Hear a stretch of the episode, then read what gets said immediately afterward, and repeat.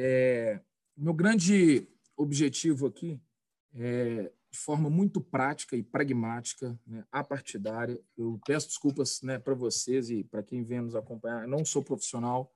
Meu objetivo aqui é simples, é levar um pouco de como vocês sobreviveram. Vou falar um pouco da empresa de vocês, tá? Para a gente não. Ah, ô Alberto, fala um pouco de você. Então, eu fiz aqui um dever de casa. Aí, antes de vocês falarem, é, se você quiser corrigir alguma coisa. Nós vamos colocar no Facebook, o Renato, nosso. Ah, perfeito. Fica à vontade aí. É, ah, vamos compartilhar. Tá perfeito. Obrigado. Eu acho que vai ser legal. E, e aí, senhores, o, o grande objetivo aqui é. É, a gente vai passar por três pilares: sobrevivência, melhores práticas que esse cenário nos dá, e mercado final. A gente vai funcionar durante uma hora, com 10 minutos. Então, vou fazer uma breve apresentação. E aí, gente, nós vamos começar um ping-pong, tá? Peço para vocês serem objetivos, falarem o que pensam e para ficar gostoso, tá? Então, vou começar agora lendo um pouco sobre a empresa de vocês, que assim, de forma é, equilibrada, todo mundo sabe um pouco quem vocês são, né? Para quem não os conhecem pessoalmente. E depois a gente começa. Então, começando, eu passo aqui pelo Tiago, tá, gente? Muitos de vocês não conhecem o Tiago. O Tiago foi fundador da cervejaria Vals, em Belo Horizonte, e hoje mora na Califórnia, no epicentro de inovação e criatividade do mundo, onde ele montou uma micro cervejaria junto com ele, onde ele já é a nona maior empresa numa cidade que é San Diego, que tem 1.200 cervejarias. Ele já mudou o negócio dele para kombucha alcoólica, ele vai falar durante aqui. Fatura já 60 milhões, tem 30 funcionários, cuidei de 30 70. 70? 70 vezes 3, 270 famílias. E com isso ele vai trazer um pouco dos Estados Unidos, tá, gente? Ele está lá, isso, ele está dentro de um shopping onde eu tive a oportunidade com ele negociar a entrada. Lá eu deixei de ser e negociar com a maior rede shop do mundo, pedindo o que o Luciano me pede normalmente, aluguel baixo, carência. Estou brincando, Luciano. E eu passo agora falar um pouquinho do Luciano. O Luciano eu tive a oportunidade de fazer negócio com ele, conhecer ele pessoalmente. Eu acho que o mercado tem uma visão dele. As mídias sociais transmitem uma visão de um cara otimista, um cara trabalhador, mas ao mesmo tempo eu vejo um cara muito humilde, que começou de baixo. Eu conheço, acho que um pouquinho mais do que a média, porque ninguém conhece ninguém. Eu já tive a oportunidade de conhecer a mãe do Luciano, comer na casa dela lá em Brusque. São extremamente tradicionais, extremamente corteses e, e genuinamente humildes. Hoje ele tem 145 lojas, estimado para esse ano 12 bi de faturamento, tem mais ou menos 22 mil funcionários. Se você multiplicar isso por três, a gente está falando de 66 mil pessoas na família. E você tem o Alberto Sorrentino, que tem a empresa dele, que hoje é uma empresa de consultoria de varejo, que tem uma tra tradição muito grande aí em cima de inovação, levar as empresas para fora do Brasil e, e, prestar esse serviço de cultura digital. Né? Hoje o Alberto, talvez é um dos caras mais conhecidos nesse segmento do varejo, uma empresa que tem mais ou menos uns 100 funcionários, vezes três, cuida de 300 famílias. Ele não quis informar o faturamento, senhores, eu acredito que é em dólar, aí então eu não tenho como compartilhar. E é o Marcos Teles. Marcos Teles, para mim, é um dos caras mais icônicos que nós vamos ver aqui hoje. Marcos Teles, ele é de Belo Horizonte, ele é mineiro, difícil, se tornou a maior livraria do Brasil, por mais que ele não goste de falar. Ele não tem computador, ele não tem mídia social, ele não tinha loja online, o Marcos Teles sabe o balanço de todas as empresas de cabeça. Ele sabe o que, que o cara está fazendo no PDD, no TI. Cara, uns caras mais matemáticos que a gente vai ver aqui. Hoje, com a Livraria Leitura, 72 lojas, salvo engano, com um faturamento estimado em 400 milhões, onde a rede dele tem sócios, né? ele tem um modelo muito parecido com o Coco Bambu, o que lá atrás o 3G fazia, né? que é dar participações do negócio para as pessoas. 2.200 funcionários, fez 3, 6.600 famílias e eu tenho o Getiro. Getiro, gente, é, porra, talvez um dos caras aí que eu menos conheço, mas mais tenho relação com a empresa, porque a gente fez uma transformação na Tenco recente, que é a PicPay Wallet.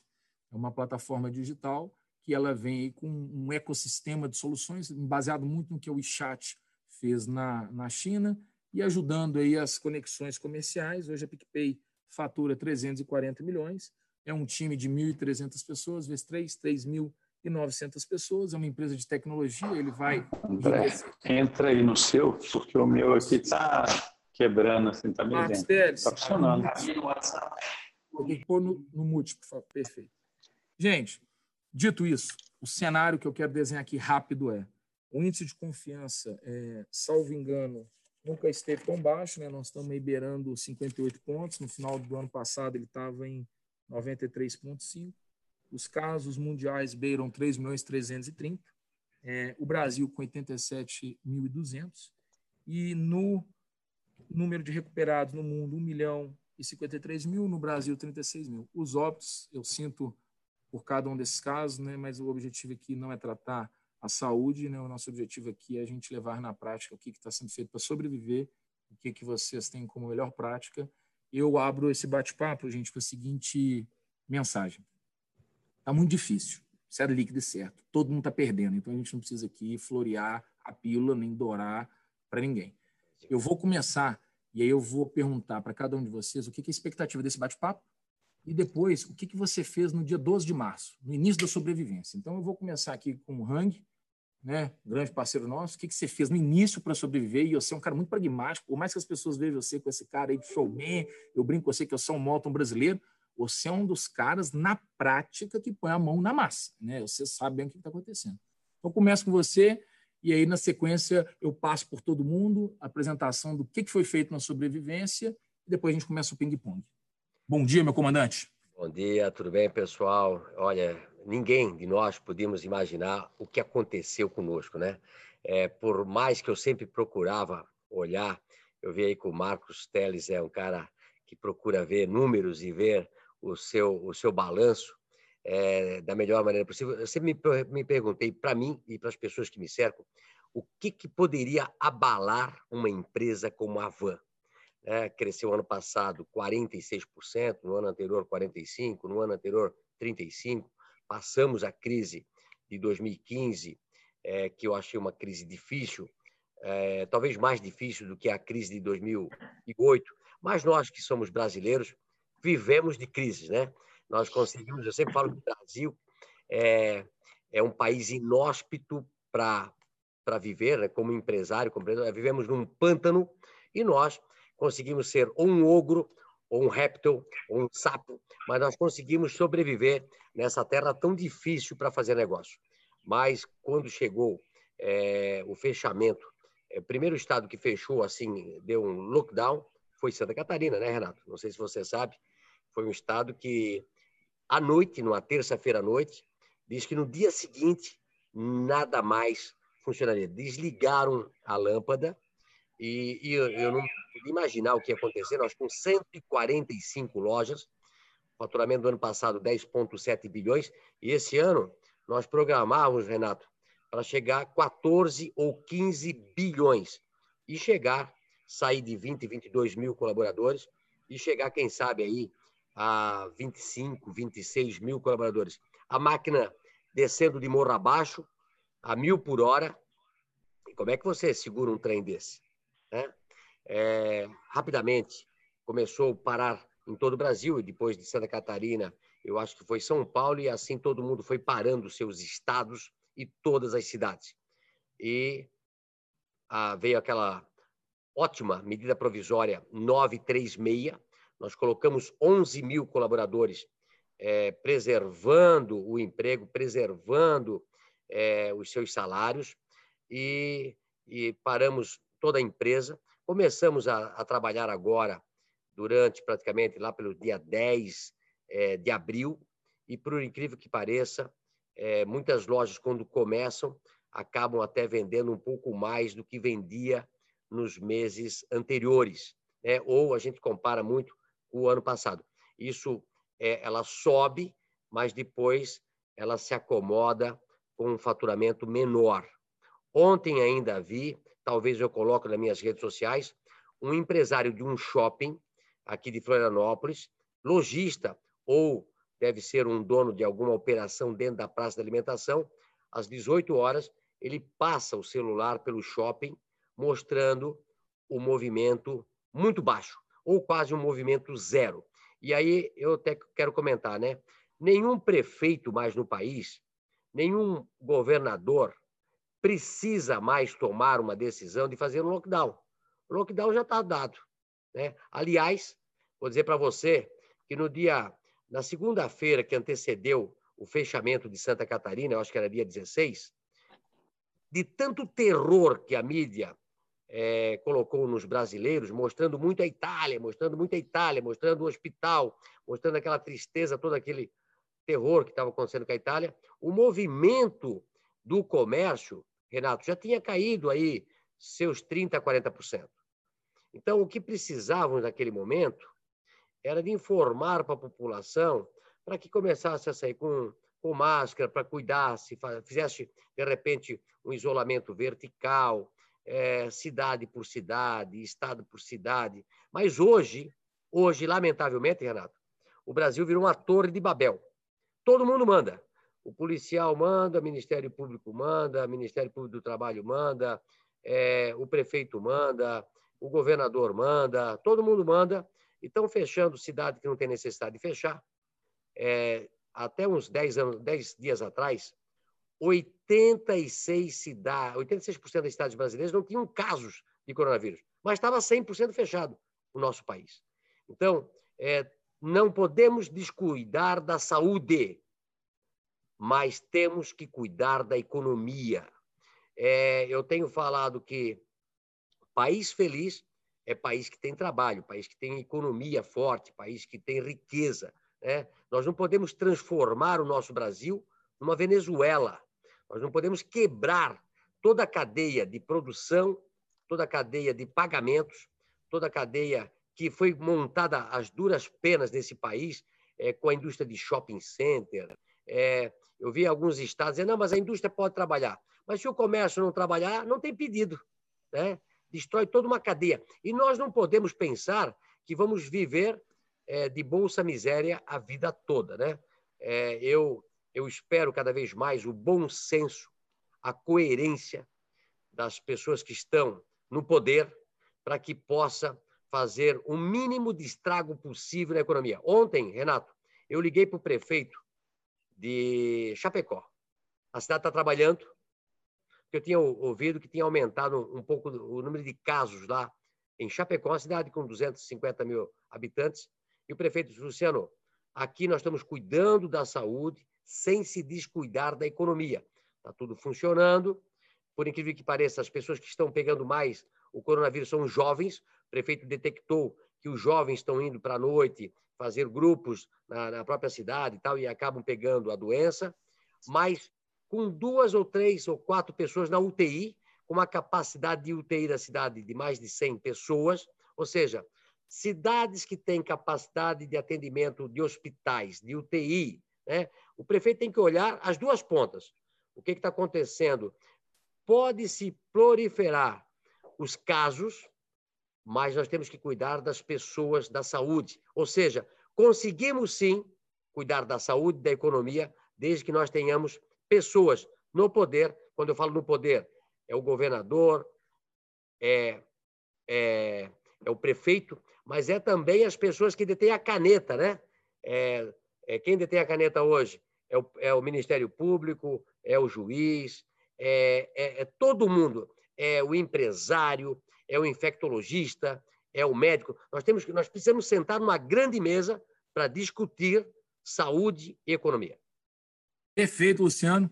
Eu vou passar a bola para o Alberto Serrentino. O Gribio, agradeço a sua chegada, senhores. O Gribio, para que pouco sabe, ele teve um acidente, então acredito que a movimentação lá para entrar. Então, o Gribio é o presidente do Conselho Fundador da Tenco, 30 anos, 700 funcionários, 2.100 pessoas debaixo dele, famílias que ele cuida, um faturamento estimado em 400 milhões. Passo agora para o Serrentino, Gribel. Nós estamos abrindo com uma breve introdução para depois começar o ping-pong. Muito obrigado. Tudo bom, gente? Tudo bom, Luciano, Serrentino. Obrigado. Tiago e Marcos. E o Guetiro, Guetiro Gribe é o CEO da, da PicPay. É, ah, obrigado, Luciano. Passar para o Alberto. Alberto, você aí, é, como um puta conhecedor de varejo, transformação, o que, que você viu nas empresas que você está, e você está em vários fóruns aí, conselhos, que foi a medida 1? Qual foi a medida 1? E se você falar um pouquinho para a gente, assim, como é que foi essa sobrevivência nesses últimos 60 dias? Eu venho, a cada semana eu te mando uma mensagem, né? Eu, eu faço muito o que o Luciano falou, eu vou, eu, eu vou tateando para fazer a média da informação, porque a média eu falo muito para o Gribel, né? Eu Gribel, nessa crise, a gente se fala todo dia, 30 minutos, porque eu estou há 60 dias sem vê-lo. Achei até que ele está mais jovem. Gribel, te fez bem ficar dentro de casa. E aí, o que, que eu vi? No início, ele falava que ia dar muito problema, e ele participou de alguns comitês nacionais de shopping e da cidade de Belo Horizonte. Então, eu queria, e isso foi me ajudando. Você, como um cara que está inserido aí nas maiores empresas, o que, que você viu? Foi a primeira ação e o que, que você está vendo sobre essa sobrevivência abrupta que nós estamos? O Renato, e todos os demais aí, é, colegas que estão participando hoje e a audiência que está nos prestigiando, que inclusive está subindo, tá, Renato? Você está com prestígio. Estou vendo aqui que está. Eu não estou olhando a audiência, como eu te falei, sem mimimi, sem vaidade. Tem bastante gente nos assistindo. Então, uma pessoa tá bom, mas tá bom, vamos embora, vamos lá. Bom, vamos lá. A gente, é, é, esse aqui é uma situação que não tem, é, é não tem precedentes, né? Isso em âmbito, nunca passamos por uma situação dessa, nunca tivemos uma crise dessa dessa magnitude com essas características. E obviamente toda crise, por mais desafiadora que seja, sempre traz junto com ela referências de situações parecidas que nos levam a definir políticas de enfrentamento e a estratégia de enfrentamento por parte das empresas. Essa não tem. Nós estamos tateando e aprendendo, vivendo com ela. Então é muito difícil você traçar cenários e projetar o cenário, o pior que ele seja, porque você não tem a referência. O Brasil foi parcialmente beneficiado nessa curva, porque nós tivemos aí uma pequena defasagem temporal em relação à China, à Ásia e depois à Europa Ocidental, que nos deu um mínimo de tempo de preparação. Então, essas quatro, seis semanas que nós tivemos de ganho, eh, sabíamos que ela chegaria, mas ainda assim havia muita dúvida em que velocidade e intensidade ela chegaria, permitiu pelo menos que a estrutura de saúde pública pudesse se preparar, a estrutura de saúde privada pudesse desativar todos os atendimentos de eletivas, liberar leito, reforçar equipamento, treinar equipe, preparar protocolos. As próprias empresas, obviamente, não estavam preparadas para um fechamento repentino de todas as suas operações, mas já tinham espelhamento do que estava se fazendo na Europa. No Brasil tem muita empresa multinacional, inclusive em varejo, que já tinha uma série de protocolos implantados nas suas matrizes e que pôde se beneficiar de um pouco de, de vivência e experiência disso. Então, nós fomos um pouco beneficiados nesse processo e, de fato, os números brasileiros mostraram um certo achatamento e uma curva de evolução mais tênue do que aconteceu, por exemplo, nos Estados Unidos, né, onde a empinada exponencial foi repentina e muito agressiva. Então, é, mas dito isso, obviamente nós estamos lidando com um cenário que tem uma, um nível de incerteza, um nível de instabilidade é, e um desafio para os negócios sem precedentes, sem referências, sem manual. Então, o que as empresas fizeram no primeiro ciclo, que para mim já está dominado? Nós estamos agora no segundo ciclo dela, que é preparar as operações para uma reabertura gradual dos seus negócios. O primeiro ciclo foi enfrentamento brutal de uma situação de emergência com uma agenda de crise que, obviamente, e é isso aí eu tenho pontuado muito, como toda crise, por pior que ela seja, ela não é homogênea.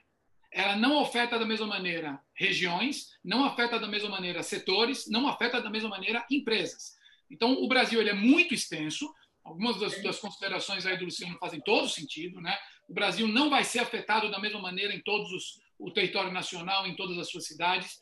Mesmo dentro de regiões, setores são completamente é, diferentes no impacto da, da, da, do que está acontecendo, e dentro dos segmentos você tem empresas sendo impactadas de maneira diferente e reagindo de maneira diferente. Então, setorialmente, tem três grupos de varejo. O primeiro grupo é o das empresas que preservaram a operação, o, o autosserviço alimentar, as farmácias. Qual foi a agenda dessas empresas no primeiro momento? A agenda de, de manter a integridade operacional e rever todos os protocolos operacionais de lojas, CDs, e, de segurança para garantir a segurança de colaboradores e de clientes, manter a integridade, manter abastecimento, lidar com os picos de demanda inesperados, recompor a cadeia de abastecimento e os processos de abastecimento e logística para suas lojas. Segundo grupo é o de que, o que manteve uma parte da operação. Aí entra materiais de construção, PET, por exemplo.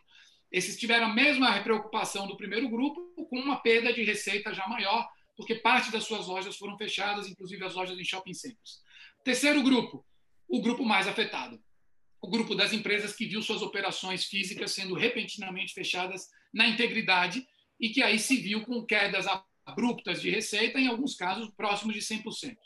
Aí a agenda é completamente diferente, né? porque aí você tem que partir para realmente, no primeiro momento, uma blindagem financeira, você tem que fazer uma agenda emergencial de proteção do caixa e de reforço do caixa com cenários completamente incertos, porque você não sabe se a operação vai ficar fechada 30 dias, 60 dias, 90 dias, em que velocidade ela volta, em que patamar de vendas as lojas reabrem, porque não adianta você dizer vou reabrir as lojas se as lojas reabrem com venda baixa. Isso não resolve o problema da empresa. Muitas vezes isso é pior do que manter a operação fechada, dependendo do, do, do tipo de arranjo que a empresa tem. Então, as empresas tiveram que fazer uma imersão muito rápida na sua estrutura de capital, na sua liquidez, reforço de caixa, renegociação de contratos é, e reacomodação, e, ao mesmo tempo, Aí vem a agenda transversal, comum a todos os setores, que, é de dois tipos. Um, migrar em dias toda a sua gestão, retaguarda, o back-office e, e, a operação e a inteligência da empresa para trabalho remoto,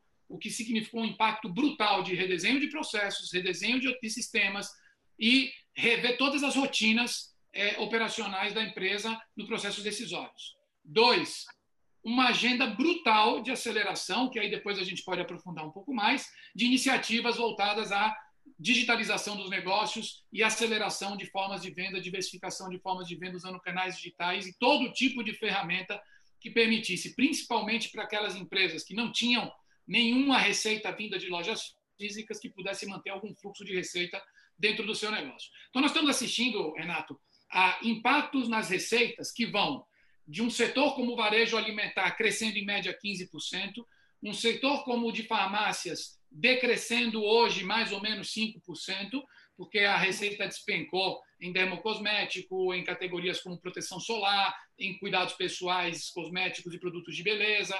Isso não está não tá sendo compensado pela receita de medicamentos. Em quedas em categorias como PET, material de construção, que podem ir na casa dos 15%, 20%, chegando a quedas de até 80%, 90% no caso do varejo de moda e de produtos discricionários. Então, é óbvio que a realidade não é a mesma. Porém, dentro dessa realidade dura, duríssima para alguns setores, as empresas também sofreram impactos distintos. Por quê? Porque nem todas as empresas têm a mesma estrutura de capital, nem todas as empresas tinham a mesma musculatura e saúde financeira e liquidez, nem todas as empresas tinham a mesma capacidade de reação, e aí você vê comportamentos muito distintos. Existem empresas que tiveram que priorizar toda a agenda para a, a, a, questão financeira e a proteção do caixa para a sobrevivência, e existem empresas que puderam ter um olhar mais abrangente de entender stakeholders e medir impactos das suas decisões. Então, nem todas as empresas, e eu tenho visto coisas muito positivas na postura e na maturidade, no equilíbrio das decisões das empresas varejistas brasileiras, que é Bom, se eu sou uma empresa grande, eu tenho fornecedores pequenos, eu preciso proteger esse fornecedor, porque senão ele vai quebrar. Eu vou gerar um impacto não só social e econômico, mas vou gerar um impacto operacional para o meu negócio. Eu dependo da, da, da minha rede de, de, de partes interessadas para poder voltar a funcionar.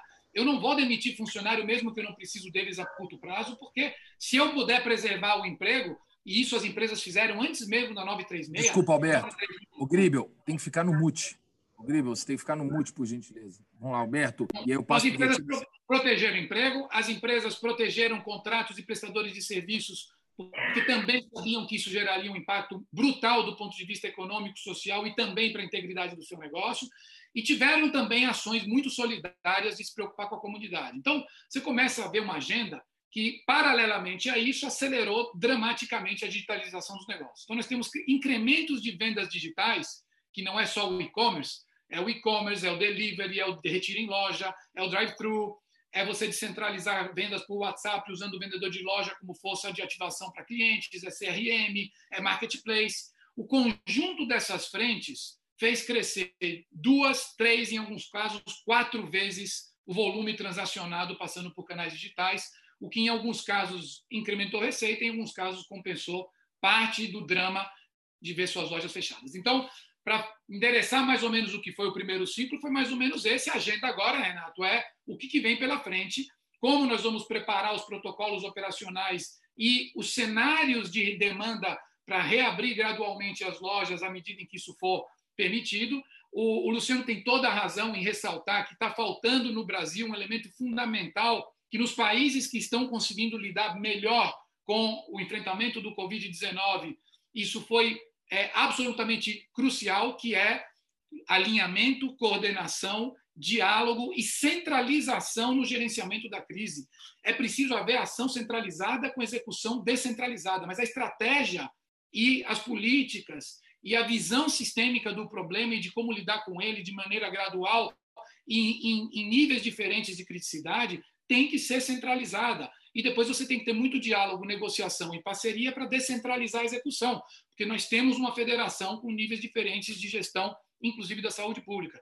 Mas é muito importante que haja um alinhamento e centralização nas, nas ações, porque isso garante consistência e assertividade. Show, obrigado. Vou passar para um cara que vive uma realidade diferente, que é o que eu tenho menos intimidade, então a pergunta ela vai ser dura. A PicPay é um wallet, é um ecossistema. O Getiro já teve a oportunidade de ser presidente do Conselho da Vale, da Cielo, hoje ele dos blocos de motores mundiais, Tupi. Ele vive duas realidades. Ele é conselheiro de uma empresa física e está liderando uma empresa totalmente digital. O Getiro, 1.300 funcionários em casa. Eu, tava, eu estava dentro da PicPay no dia 2 de março com o Hugo e com o Elvis que eu estava lá, eles dando a diretriz, vai todo mundo para casa, porque o Google, junto de você, e Facebook, tinha acabado de fazer, e vocês que estão na frente da sensibilidade fizeram. Como é que foi essa sobrevivência de curto prazo? E eu sei que a PicPay cresceu.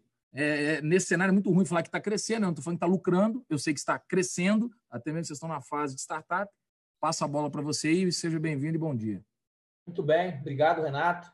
É, prazer aqui estar nesse grupo seleto de pessoas aí debatendo esse primeiro ciclo. Infelizmente, muito triste por um lado, né, da sociedade isolada, de, a gente está assistindo mortes daí.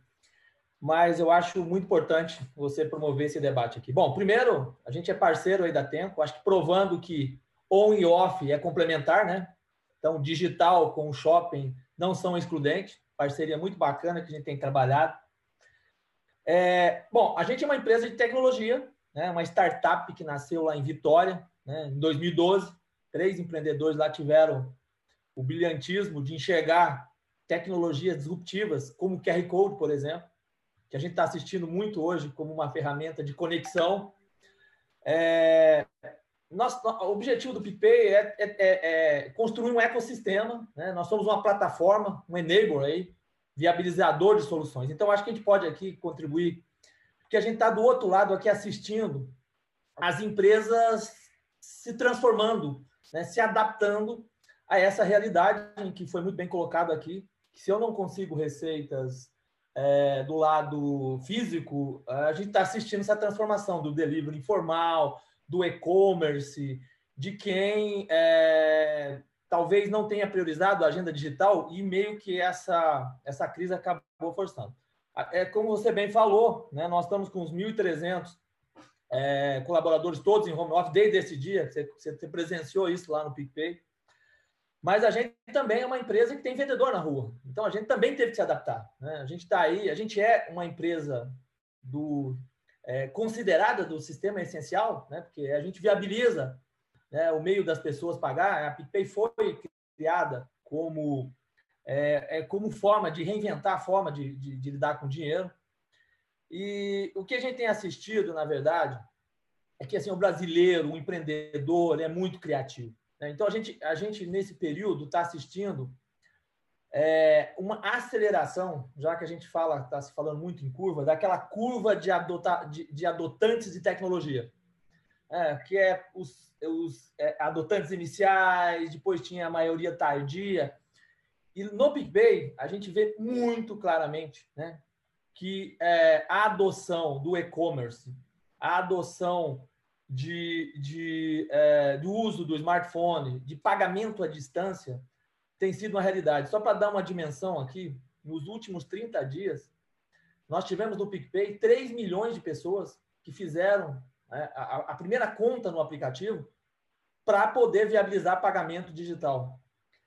É, nós também, né, dentro da linha do ecossistema, nós tivemos que acelerar dentro da plataforma, e aqui eu acho que tem um componente até que no segundo bloco eu queria discutir muito no futuro, é a capacidade das empresas se adaptar e conseguir colocar tecnologia. Nós tivemos que se adaptar a esse ambiente porque nós estávamos né, é, bastante focado em construir soluções para o, o, o, ambiente físico.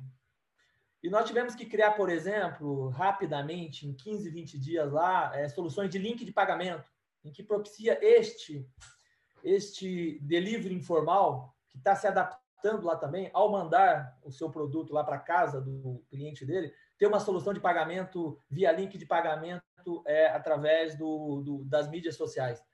Então, os primeiros, o primeiro ciclo a gente assistiu muito é, é, o, todas as empresas se adaptando a buscar essa, essa, esse e-commerce, essa forma criativa de trabalhar. E do outro lado, né, nós estamos chegando a 19 milhões de usuários, nosso ecossistema cresceu muito, cresceu muito porque o brasileiro está lá dentro de casa e você precisa fazer a sua, a sua relação com o dinheiro.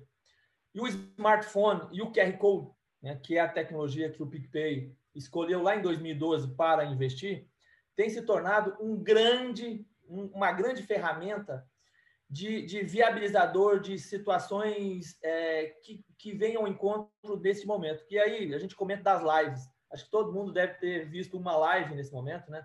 Tem muitos artistas que estão levando entretenimento para para a população, e a gente consegue, por exemplo, com um QR Code PicPay, fazer com que o artista possa fazer uma interação com o fã e o fã fazer a doação escaneando o QR Code na tela, que vai para uma ONG, e aí a gente criou um outro produto por exemplo, é, um dos, uma das ONG que está lá no PicPay é a, a, a, a CUFA. E ao ter esse dinheiro na conta da, da, da CUFA, a gente consegue também, via carteira digital, levar com uma cesta de dinheiro de 120 reais, aqui eu estou dando exemplo da CUFA, para que as mães lá na, lá na comunidade possam abrir o aplicativo e receber esse dinheiro na carteira e sair comprando do comércio local. Enfim, é, eu não quero me alongar aqui, mas eu, o resumo da ópera aqui é que foi dias intensos, nós estamos todos em home office, é aprendizado, por mais que fôssemos uma, somos uma empresa de tecnologia e já estávamos acostumados a trabalhar uma parte do time em home office, foi muito desafiador. E a gente assistiu do lado de cá esta criatividade, esta reinvenção que está acontecendo é, nas empresas. E eu quero deixar aqui já de, de, como última fala que o, o grande aprendizado nosso desse primeiro ciclo foi capacidade de se adaptar a um cenário que ninguém esperava. Né? Não, não existia matriz de risco que capturasse o que a gente está assistindo hoje aqui. Getiro, obrigado. Senhores, como aqui não tem jabá, não quero absolutamente PicPay, vocês veem que o cenário é outro.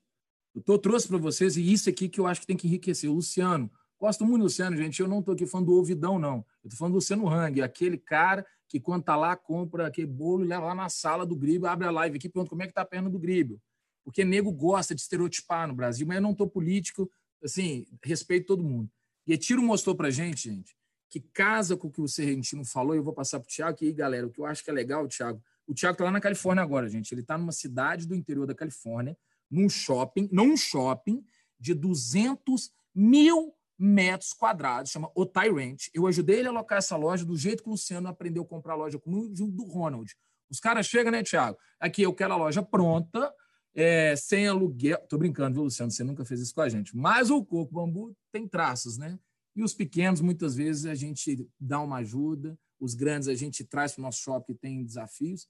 Tiagão, Tiago foi sócio do Jorge Paulo Lema, fundou a Voz no Brasil, foi a maior transação de cerveja artesanal do Brasil, foi para o epicentro de cervejas artesanais. Existem hoje, numa cidade de um milhão de habitantes, em San Diego, 1.200 cervejarias. Tiago chegou lá, o cara doido, saiu de sócio do Jorge Paulo Lema, voltou, foi para os Estados Unidos, montou a empresa, tem muita similaridade dele com o Luciano, né? Assim, o Luciano, eu fico perguntando para ele, que dia que você comprar Macy's? O Thiago, eu tô lá, Thiago, já tá dando para comprar Coca-Cola? E cabeça, seguinte, tá faltando salário, mas a Coca nós vamos comprar ainda. Tiagão, e aí, bicho, como é que tá aí na Califórnia, com um filho pequeno, um monte de brasileiro, loucura, nego te cobrando aluguel aí, porque agora eu posso falar, né? Aí não paga aluguel, não, hein, Tô brincando. boa, boa tarde, Renatinho. Obrigado pelo convite. Esse grupo ímpar de pessoas aqui, né? E realmente você falou, eu saí de uma, numa posição que eu estava completamente confortável, né? E vim para um, um ambiente muito novo, bem hostil, né? Ao mesmo tempo muito amigável para negócio, mas extremamente competitivo, né? E o que, que aconteceu aqui foi que eu, a gente estava vendo essas movimentações no mundo inteiro, né, do alguns países fechando e eu vi aqui, eu vou muito para o mercado, né, eu sou um cara muito de mercado e estava vendo aqui as filas do supermercado crescendo muito, papel higiênico esvaziando, umas coisas assim, água você não conseguia comprar durante uma semana antes. Mas eu nunca imaginei que Califórnia é uma das maiores economias do mundo, né? Quinta ou sexta economia do mundo, é, tudo bombando, o nível de desemprego aqui estava 2%, 3%, que eles iam fechar.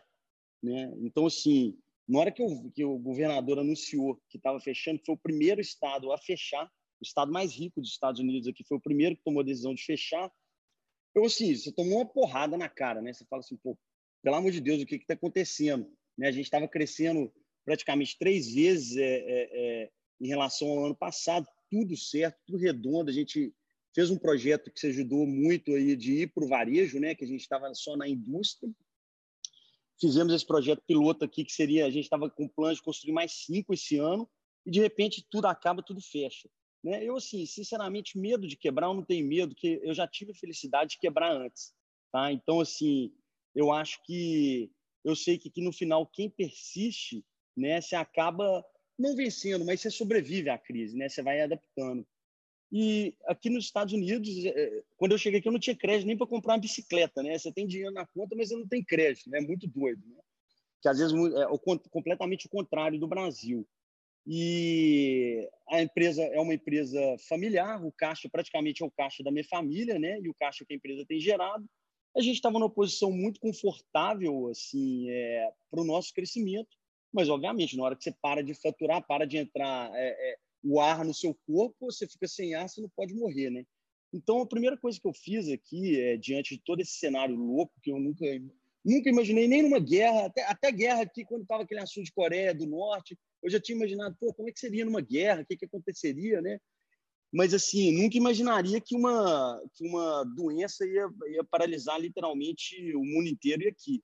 Um país extremamente é, que defende muito né, a liberdade, é, é você não vai imaginar que você vai botar um, esse tanto de gente que botou né, dentro de casa. Então, assim, a primeira coisa que a gente fez foi qual que é o raio-x da empresa, né?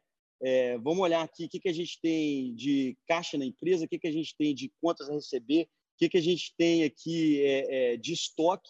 E eu tomei, como eu não tinha crédito nos Estados Unidos, e não tenho ainda, eu tomei uma decisão muito drástica.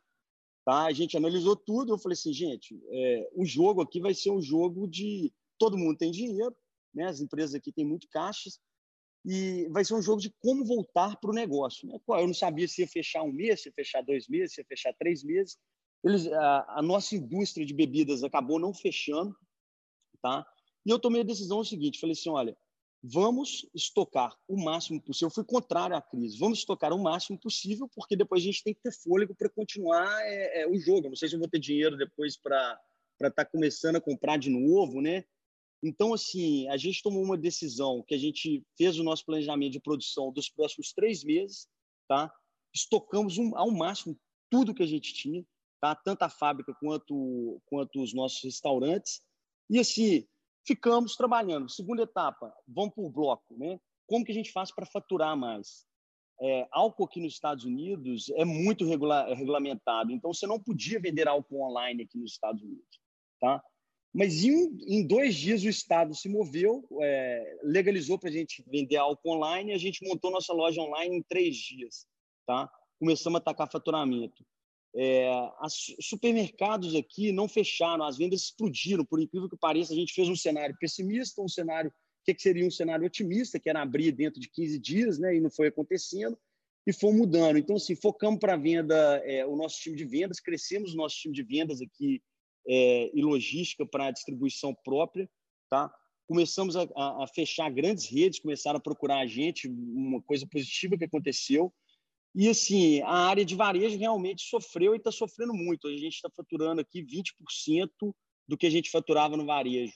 E no total da empresa, a gente caiu primeiro 70%, a gente conseguiu recuperar e estabilizar em 50%, e a gente hoje está numa situação que a gente não sangra mais. A gente, eu tive infelizmente, é, desligar do time, principalmente da parte de varejo. Eu mantive os líderes e tive que desligar o resto da equipe aqui, que foi quase em torno de 50 pessoas.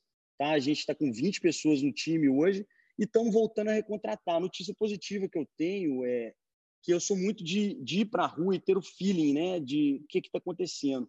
as rodovias estão voltando a ficar muito movimentadas, as praias aqui, que eu sou um pouco, é, não querendo ser muito otimista, né, mas eu vejo muito cenário pessimista e eu parei, só para vocês saberem, tá? aqui também existe esquerda e direita, é, igual tem nos Estados Unidos. Normalmente eu não sei porque a esquerda quer, é, sempre é a favor de nem discutir né, como voltar e a direita querendo acelerar aí o, o, a volta né, da economia.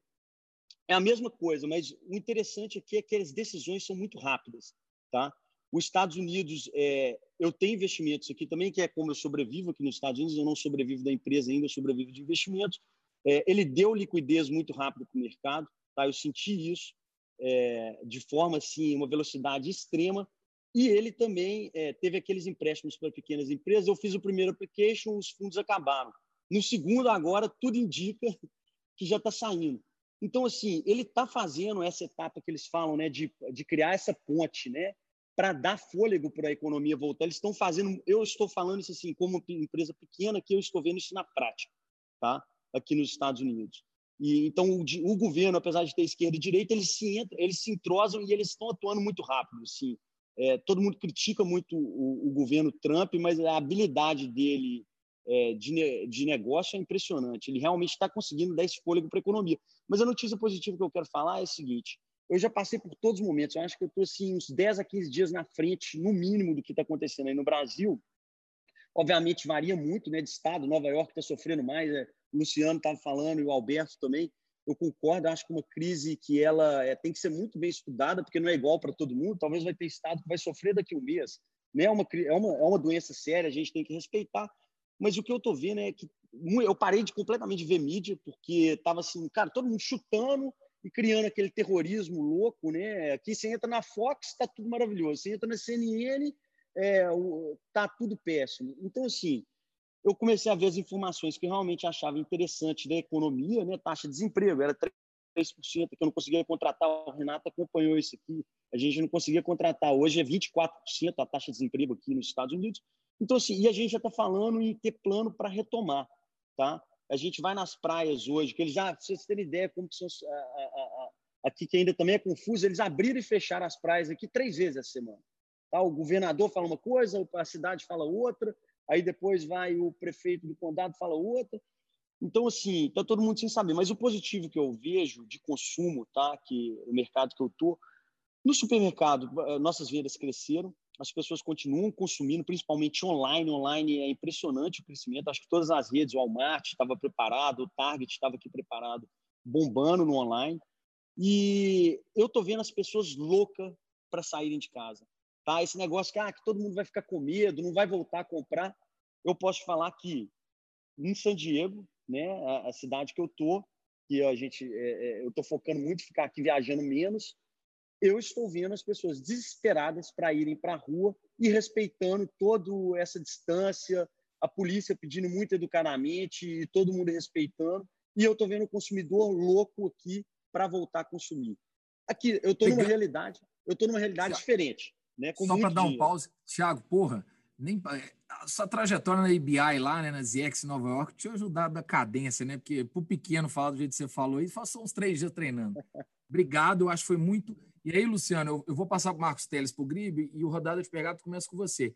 Mas lá atrás, em 2014, já você fez uma campanha no YouTube que chamava Promoção do Lava, Promoção Lava Jato. Aí mundo entrava no YouTube, era o pico do Lava Jato e o Luciano está vendendo Lava Jato a R$ 49,90. Fique bem claro, não estou falando aqui de Operação Lava Jato, estou falando de Lava Jatos. E aí, o Thiago, que é um puta varejista, já rolou a bola para você. Eu quero ver se o velho da van tá criativo ainda ou está ficando velho. Ele falou: o consumidor tá louco para sair de casa. Fica a dica aí da campanha, quem sabe você vai sair de forma estruturada. Marcos Teles, sobrevivência aí, como é que foi? Você é um dos caras, para mim, mais é, é, diferentes que tem nesse grupo aqui. Você vende livros, você concorre com a Amazon, você não tinha presença online, você não tem computador e todo mundo aqui está falando que o futuro é digital e o seu concorrente é a Amazon. E eu olho para você, eu vejo você tranquilo, eu não vou entrar no mérito. Se fosse Renato, é, vai ser muito difícil, mas vai ter um pouco de oportunidade. Como é que é isso aí, Marcão? Boa tarde, Renato. Em primeiro lugar, nós fomos uma das primeiras empresas online do Brasil, abrimos em 96, mas ficamos 16 anos querendo vender com lucro, com uma pouca pouco desconto e não conseguimos crescer. Assim, é muito competitivo, se vendem muito, é muito comum vender no custo sem ganhar nada. Então, o mercado online para quem vende coisas iguais, como livro, é, hotel, é, tênis e é, telefone eletrônicos, é muito duro. Então, depois de 16 anos sem ganhar dinheiro, perdendo alguma coisa, durante a crise nós resolvemos parar. Paramos por quase quatro anos e voltamos no ano passado. Mas é um mercado muito duro. Alguns dos meus concorrentes sentiram isso e se endividaram brigando com a Amazônia nesse mercado. E nós resolvemos fazer o contrário. Nós fomos apostar nas lojas físicas, é, apareceu boas oportunidades, conseguimos crescer, fechamos loja deficitária, abrimos lojas melhores e conseguimos crescer com, nesse período da crise passada que passamos. Nessa crise, quando nossas lojas começaram a fechar dia 18, dia 19, dia 21, as 73 lojas da leitura, e nós temos também três lojas do, da Demais Casa e Presentes, é, todas fechadas né, o faturamento perto de zero, essa venda de delivery online nossa ainda estava começando pouco mais de 2, 3% do total. E tivemos que adaptar rápido. Primeiro colocamos todos de férias, depois que o governo soltou a MP, ajudou muito a manter os funcionários, a gente colocou boa parte aí suspensão, alguns trabalhando meio jornada e conseguimos assim manter, apesar que tivemos dispensar uma parte pequena da empresa, de 8% a 10%, nós, aquelas empresas que tinham gente a mais, que não ia precisar a longo prazo, nós tivemos que dispensar. É, pode acontecer de, se a retomada for mais lenta, dispensar mais alguns, mas vamos também dar preferência e recontratá-los todos até o fim do ano, que ainda tiverem disponíveis, é claro. E depois conseguimos rapidamente negociar com os nossos fornecedores, a gente ainda tinha os créditos cartões por entrar, casamos os pagamentos com as entradas de cartão. É, os shoppings negociamos com todos eles, nós tínhamos 73, mais três ademais, 76 lojas para negociar. É, achamos que ia ter alguns casos que estavam mais difíceis, mas no final conseguimos nos acertar com todos os shoppings. Em março foi um pouco mais difícil, o desconto médio variou de 40% a 50%. O condomínio abaixou pouco, de 20 a 30, mas agora em abril foi muito melhor.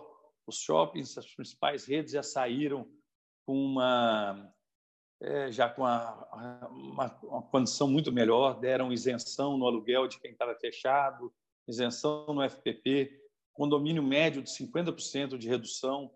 A BR Malls, que é uma das grandes redes, conseguiu 60%. E só que também tem que se manter de plente. É, para ganhar o desconto do aluguel do condomínio, tem que, é, tem que pagar o condomínio para ganhar o desconto do aluguel. Então, aquela pessoa que não tem o dinheiro todo, negocia com o shopping, paga seu condomínio, mesmo que seja parcelado, para evitar gastos né? e outros problemas aí. A justiça tem que ser, no Brasil, um caso extremo, só quando você não consegue, de fato, um acordo. Agora, a leitura, então, conseguiu acertar com os funcionários, com os fornecedores e conseguimos ajustar a nossa parte financeira, algum dinheiro que ia faltar, porque nós estamos faturando quase próximo de zero. A gente conseguiu com alguns sócios, a gente conseguiu um financiamento interno. O dinheiro em banco está muito difícil. A gente descontava um cartão, ou melhor do que descontar, seria tirar um empréstimo de garantia de cartão, porque você pode tirar três vezes o valor do cartão. É uma dica aí para o pequeno né, usar o cartão como garantia, não como desconto. E mas a gente também não está descontando. É, o juro subiu de 0,9 para 1,2, 1,1. Está muito difícil o dinheiro. Quase que precisa dar imóvel de garantia, um carro, refinanciar, ou você ter na pessoa física uma aplicação e isso ser garantia. Então está muito difícil o dinheiro. O único empréstimo que tem garantia do fundo garantidor do governo é aquele que você tira o referente a duas folhas de pagamento, tipo dois mil por mês por cada funcionário, que é muito pouco. Mesmo assim, tem restrições, não está tão fácil como deveria ser, porque é um fundo garantido pelo governo, mas esse é um pouco mais fácil. E a leitura, o que eu tenho para falar também é para os pequenos, você tem outros caminhos. Quando já acabou o dinheiro, você vai trabalhar seu estoque, talvez, vão tirar o que está mais de 90 dias parado, devolver como forma de pagamento para o fornecedor, trocar a mercadoria, fazer uma promoção do que está parado. Você tem que fazer dinheiro do seu estoque que não está girando há mais de 90 dias ou 120 dias. Além disso, cortar ao máximo todas as despesas. A gente não tem data exata de volta. Acho que a volta é muito importante. O Brasil é muito grande. Nós temos cidades e estados com pouquíssimos casos. Belo Horizonte mesmo está abaixo da média. É, quando os casos chegarem no número razoável, né, cada um fala um número, mas na média que eu vejo aí, a cada um milhão de habitantes, manter uma média de três, quatro casos por dia novos, aí é a hora de abrir, tem que ter também leitos disponíveis na UTI, mas o Brasil tem cidades que têm zero casos e ainda estavam fechadas. Quer dizer, nós temos que reativar a economia onde é possível, onde não é possível, tem que melhorar os índices primeiro, tem que se preparar, tem que fazer teste, tem que arrumar UTI com respiradores para poder abrir. A economia é, não pode também o remédio ser mais forte e matar o paciente, quer dizer. É, agora, o Brasil é muito diferente. Tem áreas que não podem voltar e tem áreas que estão com zero casos, que devem voltar, porque também é importante a gente proteger os empregos e as pessoas. Mas uma última coisa interessante é que as empresas, a indústria, vai ter que proteger o pequeno, principalmente aquele que estava de plente, até fechar suas lojas, dia, por exemplo, 19 de março. Então, é, eu tenho visto casos das indústrias que estão oferecendo, dividindo a dívida desse período por mais meses, talvez aí pelo ano inteiro. E mais importante, nós, eu sou também diretor da Câmara Brasileira do Livro, vamos fazer uma campanha de pegar as pequenas livrarias que têm uma única loja e vamos fazer uma campanha de ajuda da própria indústria, do, dos outros varejos que podem, nós mesmos vamos contribuir, e vamos contribuir com aquela livraria de bairro que tem só uma loja, às vezes de rua, e vamos fazer uma lista aí de 100, 200, 300 livrarias para poder arrecadar na indústria e talvez até com público e conseguir ajudar o pequeno a atravessar isso aí. Porque toda tempestade acaba. Se a gente se preparar, quem trabalhar certo vai passar, vai conseguir sobreviver, Claro que nós vamos ter um fechamento aí de 10%. E o pequeno também tem que lembrar uma coisa: às vezes você tem três lojas e tem uma ruim que já dava prejuízo, estava te afundando, é a hora de fechar, porque você pode conseguir fechar sem multa. É a hora de salvar as outras duas. O empresário não é empresário à toa, porque ele tem decisão. Então é a hora dele decidir e salvar suas empresas dentro do que ele do possível de fazer. Um abraço, gente. Obrigado, Marcão. Senhores, vocês viram a cadência do mineiro e ele é extremamente financeiro e cuidadoso para pedir desconto, eu vou passar a bola para o Gribel, aí para dar uma filtrada, Gribel, para porrada meio grande, porque o Fábio Fátio já machucou o Fabrício no último call junto do, do Zé, o Zé, irmão do Thiago, falou assim para ele: porra, e aí, Fabrício, o que, que você vai fazer para os pequenos? Já comunicamos as nossas políticas, estamos tratando. Quem não sabe, o Grifo sofreu um acidente de moto, gente. Ele tem 66 anos, ele fez o aniversário em casa, ele estava preparando para subir o Everest. Temos vários negócios com o Luciano, temos vários negócios com o Marcos cara, é um cara, para mim, talvez um dos mais inovadores. E é, é, meu pai, né? Aí eu tenho que ter um cuidado aqui para não falar mais. O Luciano, toda vez que me encontra, fala, por que você não chama esse cara de seu pai? O Alberto também, por que você não chama seu cara de seu pai? Porque, bicho, no mundo corporativo a gente acha que isso ajuda. E ajuda porra nenhuma. Eu vejo quanto mais família, menor o negócio é, se as empresas forem familiares, que é o caso de 90% das empresas brasileiras. E aí, Gribel, pai, né? Pegando aí o valor dos caras. É, eu queria só que antes você falasse aí sobre sobrevivência, o pessoal aí, eu vejo muitos caras batendo biela, isolamento aí de 60, 70 dias. Você já está um ano dentro de casa. É um cara que empreendia em 10 estados, era um cara que eu nunca vi falar que não tem jeito. É um cara assim que para mim talvez um dos mais ímpares empreendedores do Brasil, sempre muito otimista. Tentou morrer Luciano quatro vezes, não conseguiu, até o ponto que bateu de frente com o carro, não morreu. Eu acho que ele falou: agora eu vou, eu vou dessa para melhor, porque eu vou deixar os meninos na boa. Transforma o imobiliário em renda, o trem está difícil, deixa. Não, mas ele não conseguiu. Então, desculpa a brincadeira aqui para dar um pouco de leveza a um cenário. Como é que foi, comandante? Você quase perdeu a perna, quase morreu, pressão a quatro, é, batimento baixo. Aquele dia que a gente resgatou com a ajuda do Bernardo, dos meus amigos, foi um trem assim que eu nunca vou esquecer. Está um ano. E aí? O que você fala aí? Quebrou já, recuperou? E todo dia que eu te ligo, você nunca alterou o tom de voz. Gribe, o endividamento está aumentando, a receita está caindo. Ô, meu filho, e o Cadu, como é que tá? então passa a bola aí para a lenda, a gente chama ele aqui em casa do Fribel, a fera dos Gribel. Vai lá, Gribelzão. Rola a bola, depois eu começo o ping-pong. Obrigado, Ana. Obrigado pela apresentação. Antes de qualquer coisa, queria cumprimentar. Saudade de você, Luciano.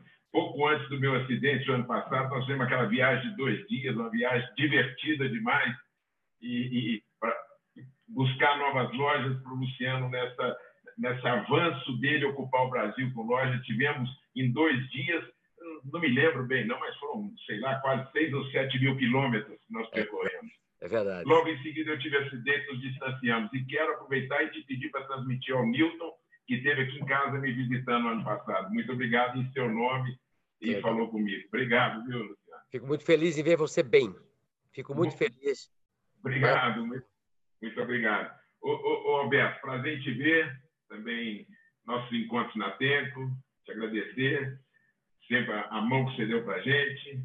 Eu tiro, o, o, já venho acompanhando aí a sua trajetória há algum tempo, porque o relacionamento da Tempo com a PicPay vem crescendo permanentemente e foram várias operações nos últimos seis meses e achei assim muito criativas, muito bacana e espero que é, realmente cresça essa, essa parceria.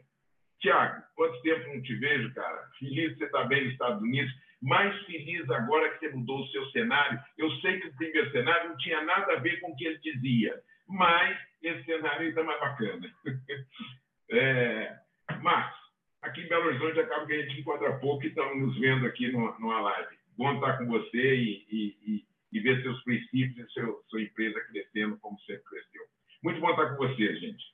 É, antes de mais nada, eu quero dizer que essa quarentena para mim não está não tá tão difícil, porque ela, a minha começou em, em 19 de abril do ano passado, como disse o Renato, eu tive um acidente de motocicleta, fiz 25 cirurgias já na minha perna, estou com ela para cima aqui ainda, mas eu acredito que mais dois, três meses eu tiro todos os aparelhos que estão aqui na perna, meu osso vai estar consolidado, e acho que a partir do meio do ano eu consigo voltar ativa do ponto de vista físico trabalhando eu estou agora é, é, mais em casa mesmo e foi muito bom esse período que eu descobri o Zoom, eu descobri inúmeras formas de trabalhar, como hoje, eu estou vendo hoje que o, o, o, Brasil, enfim, o mundo, o mundo todo está descobrindo isso nesse momento.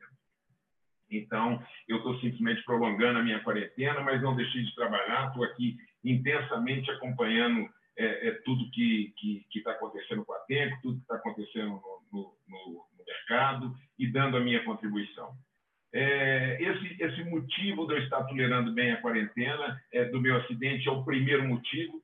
O segundo motivo, eu não queria deixar de ilustrar aqui e até mandar uma mensagem, que sempre que eu tenho oportunidade, eu mando essa mensagem para as pessoas, para os amigos, para os empresários, é, é sempre a respeito de uma atividade paralela que durante a minha vida toda eu sempre gostei muito de esporte. Nos, nos, últimos 25 anos, muito motivado pela minha mulher, pela Adriana, que nos assiste, um beijo para ela, é, nos últimos 25 anos, nós, nós motivados por ela, nós desenvolvemos uma atividade de montanhismo e hoje realmente somos montanhistas, quer dizer, nós já escalamos inúmeras montanhas no mundo, a maioria das pessoas que me conhecem sabe disso, e estamos ainda, porque eu não abri mão de um projeto dos Sete Cumes, onde faltam o, o Everest, mais duas ou três montanhas para completar as maiores do mundo. Eu continuo focado e acreditando que ainda vou conseguir.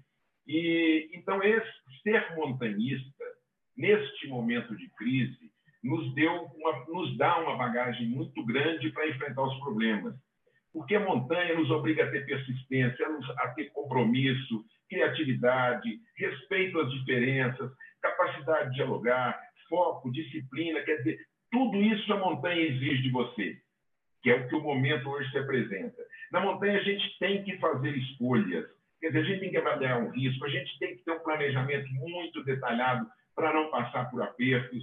E, para que a gente tenha esse planejamento, a gente tem que levantar muitos dados, levantar muitas informações antes de ir para uma expedição. E temos que acompanhar os indicadores, quer dizer, a gente tem que estar no alto de uma montanha, quando tá, temos que estar equipado, a gente tem que estar com rádio, sabendo como é que está a temperatura, como é que está a avalanche, como é que está o quadro de, de, de, de neve, enfim. Então, essa, assim, o, o, acompanhamento dos indicadores, como diz, né, eu aprendi quando o Falcone esteve com a gente na Tempo, quem não, quem não, não monitora não gerencia, então, é, na montanha isso é muito importante. E, finalmente, os fatores externos da montanha que se apresentam. Às vezes nós estamos numa expedição, como há dois anos atrás estava no Denali, no Alasca, e uma intempérie muito grande nos obrigou a ficar isolado numa quarentena, né, numa barraca, durante 11 dias, e, e com a comida acabando, com, com o gás para derreter a água acabando, enfim, dificuldades enormes que se apresentam. Então, esses 25 anos de montanha nos fizeram é, ter muita resiliência e procurar entender muito o problema que se apresenta para que a gente possa dar o próximo passo. Isso, inclusive, essa semana eu tive a oportunidade de ver o, uma matéria que circulou aí no WhatsApp, dizendo que o montanhismo é, modifica o cérebro das pessoas. E lendo a reportagem eu pude entender que a mensagem é: o cérebro de um montanhista ele acaba sendo 50% mais criativo. Primeiro, porque durante uma expedição você está isolado na montanha do, do, do, dos equipamentos, dos, dos, celulares, do iPad, do dia a dia da vida. Você está direto com problemas que a natureza pode te apresentar e que você tem que ter a criatividade para solucioná-los. Então, isso desenvolve o cérebro do montanhista é, para a criatividade. Então, eu fiz essa analogia, eu dei esse exemplo, porque, além desse período que eu refleti muito do meu acidente, também a minha experiência como montanhista, é, acredito que tenha me ajudado muito nesse momento difícil.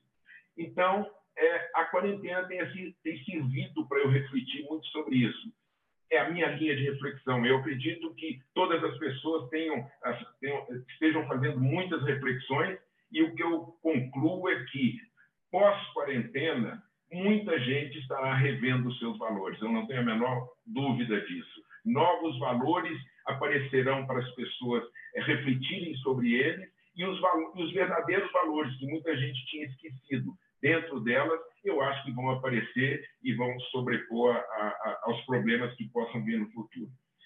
Bom, isso tudo me ajudou muito a chegar, a, a passar pela quarentena. E a minha contribuição, quer dizer, eu já vi todo mundo tem falado muito dos problemas dos lojistas. Na live anterior, os presidentes das empresas tiveram a oportunidade de informar como estão sobrevivendo a esse problema do coronavírus. E eu, do meu lado, tenho trabalhado muito conselho da Abraço. Eu sou um dos sete conselheiros da Abraço, da Associação Brasileira de Shopping Centers, e desde o primeiro dia nós temos tido reuniões via Zoom diárias. As reuniões acontecem todos os dias às cinco e meia da tarde com o presidente da Abraço, que é o Glauco, e nós, os sete conselheiros. Temos vivido intensamente o problema e buscado soluções para o setor o tempo todo. O que eu queria dizer é que, desde o primeiro momento, nós procuramos é, buscar uma solução, uma recomendação para que todos, como os shopping centers deveriam lidar com os lojistas, que é claro que cada caso é um caso, cada shopping na região do país vai ter que lidar com o seu lojista da forma que, adequada àquela região, e, e também é, é, a recomendação que eu me refiro é quanto aos aluguéis, quanto ao condomínio e tudo isso. Mas a grande preocupação que nós tínhamos e que estamos trabalhando nela mais um mês é de tentar interceder, tentar intermediar junto ao governo, junto ao poder público, recursos para os pequenos e médios lojistas. Essa é uma grande preocupação que nós temos, porque não tenho dúvida nenhuma de que quem mais vai sofrer no comércio na pós-crise é, coronavírus serão os pequenos e médios lojistas. Eles precisam muito de ajuda. Nós tivemos uma primeira reunião o ministro Paulo Guedes, através o, o Glauco é quem participou. Depois tivemos uma reunião da qual participei com o presidente do BNDES. Em todas essas reuniões, é, fomos muito bem recebidos. É, nos foi mostrada a possibilidade de, de, de, recursos para os pequenos e médios lojistas. Nesse caso, inclusive, eu defendi uma linha que eu acho que é uma linha muito boa para fazer o dinheiro chegar no pequeno lojista, que é via as maquininhas, ou seja, a gente conseguir Podemos até colocar o, o, o empreendedor de shopping no meio do caminho para contribuir, mas conseguir um recurso que chegasse para o lojista via maquininha. Porque chegando para ele via as maquininhas, ele pode também devolver, pagar isso no combinado com o operador da maquininha de ter um percentual depois de uma carência, de alguma forma. E, e, e acaba sendo picado, não é aquele compromisso final do mês que eu sei que para o lojista acaba ficando bem pesado e difícil. Ele pode ajustar ao fluxo de vendas dele. E nós temos batido muito nisso. Eu quero aproveitar a mensagem aí, que se tiver alguém assistindo a live e puder cutucar a turma lá, ainda não aconteceu. Promessa nós estamos tendo, é, é, o dinheiro existe. Quero até fazer um, um, uma observação, que o dia que estava conversando com, com o Montesano, do, do BNDES, é, saí até com mais otimismo ainda da conversa, porque deixou muito claro no discurso dele que o Brasil que a crise atual é a crise mundial, ela tem uma grande diferença da crise de 2008, 2009. Aquele momento quebraram as instituições financeiras, o dinheiro subiu. Nós estamos vivendo um momento que as instituições financeiras, os grandes investidores, estão capitalizados, têm liquidez de grana. Então, nós, nós temos que fazer um trabalho e planejar muito que na saída da crise nós vamos ter muitas oportunidades. Eu acho que o Brasil tem um potencial muito grande para dar uma arrancada. Agora, nós precisamos agora ajudar essa turma. Nós somos, o nosso trabalho hoje na Brace, além de, desse apoio a todas as empresas do, do setor, nós estamos fazendo um trabalho muito grande para o pequeno e para o médio lojista, porque é importante um recurso para ele poder sobreviver agora. É fundamental e esse recurso tem que vir do dinheiro, tem que vir do governo. Eu primeiro quero agradecer, porque nós estamos indo para a reta final que não, tá bom, tá bom. Eu vou, vou abreviar então, aqui. Eu vou abreviar aqui, que eu não quero deixar de falar um último ponto, que é o trabalho que estamos fazendo também para abertura de lojas e shopping centers, que eu acho que hoje todo mundo quer que abra, é um desejo que abra, mas nós desenvolvemos a ideia que precede um estudo técnico. Então, estamos desenvolvendo um trabalho técnico muito grande para subsidiar todos os prefeitos do Brasil a tomar decisão. Então, vamos enviar para eles parâmetros, esses parâmetros eles poderão analisar e dizer, pô, minha cidade tem condição de abrir o comércio, minha cidade tem condição de abrir o shopping. E esperamos, com isso, dar uma contribuição maior para a abertura e, e liberação da, da, da, do isolamento na, na, na, maioria das cidades do Brasil. Muito obrigado. Desculpe ter sido longo, mas eu queria dar uma mensagem mais ampla e, do, do que especificamente do, no, do negócio que você está apresentando. Obrigado. Primeiro, obrigado. E o que, que eu vou começar agora? Eu estou com uma camisa, né? Eu encontro muito pessoal aí que gosta de andar camisa escrita. Together we are making change. Você falou três coisas que eu tenho certeza que o Getúlio ficou incomodado sobre a maquininha, porque essa ideia de maquininha é do André Street, que tem um conselho forte, que é da Stone, que juntou da Cielo, e sim tem que ter um alinhamento entre as empresas financeiras para junto caminhar junto ao governo. O professor Falcone falou desde o início. Ele, que é um cara que eu admiro muito, que investe e que tem uma puta empresa de consultoria e está junto dos grandes, que poucos é, se posicionaram ainda, ele falou uma coisa para mim: o papel é do governo. O dinheiro que vai ajudar o pequeno, o médio, o grande, que vai dar essa equalização é do governo, mas o empresário tem que fomentar e direcionar. E eu acho legal esse trabalho que você está falando, que você junto aos outros conselhos da Brás, porque muita, é na semana retrasada, eu e o Elvis da PicPay, Fizemos 16 reuniões com todas as prefeituras que nós temos shoppings do Brasil. Tá? Nós estávamos tentando fazer com que o dinheiro que foi direcionado do governo para a Bolsa, vocês não, eu não sei se vocês sabem, 45% das crianças em seis cidades nossas, uma delas é Itaquaquecetuba, tem uma refeição por dia que é da escola.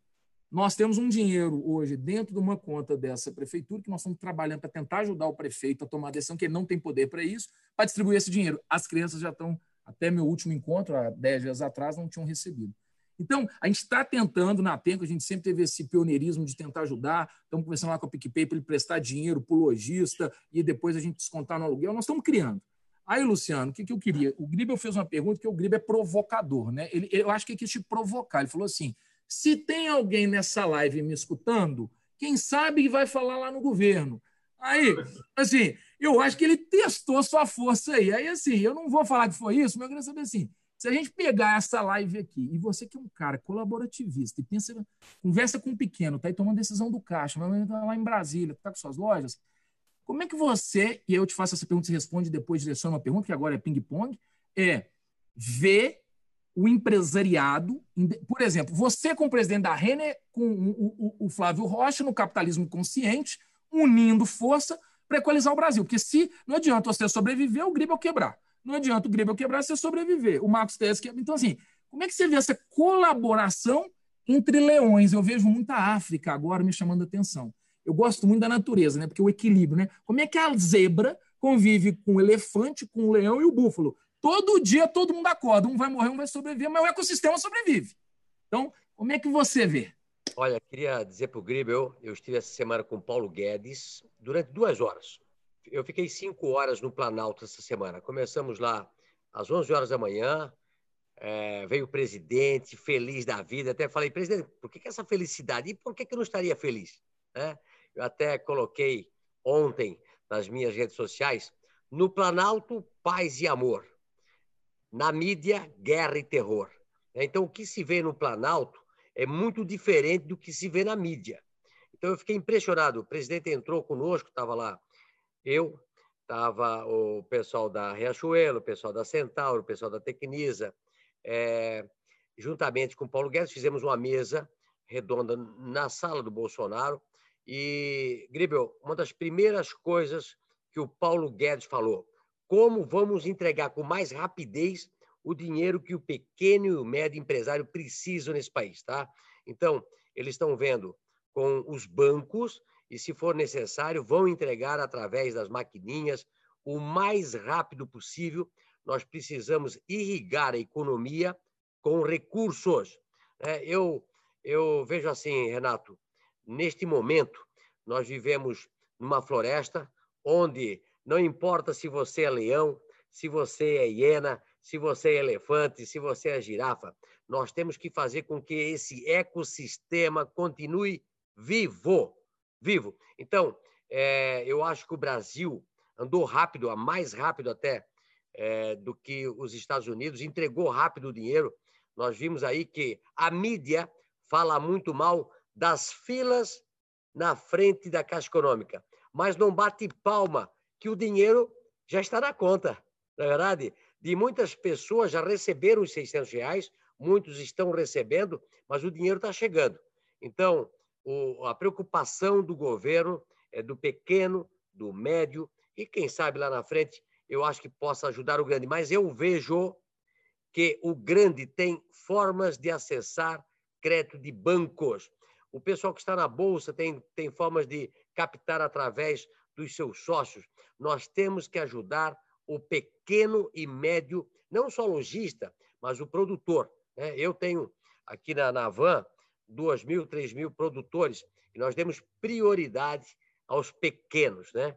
Então, é, eu vou dizer para vocês, eu estou muito otimista.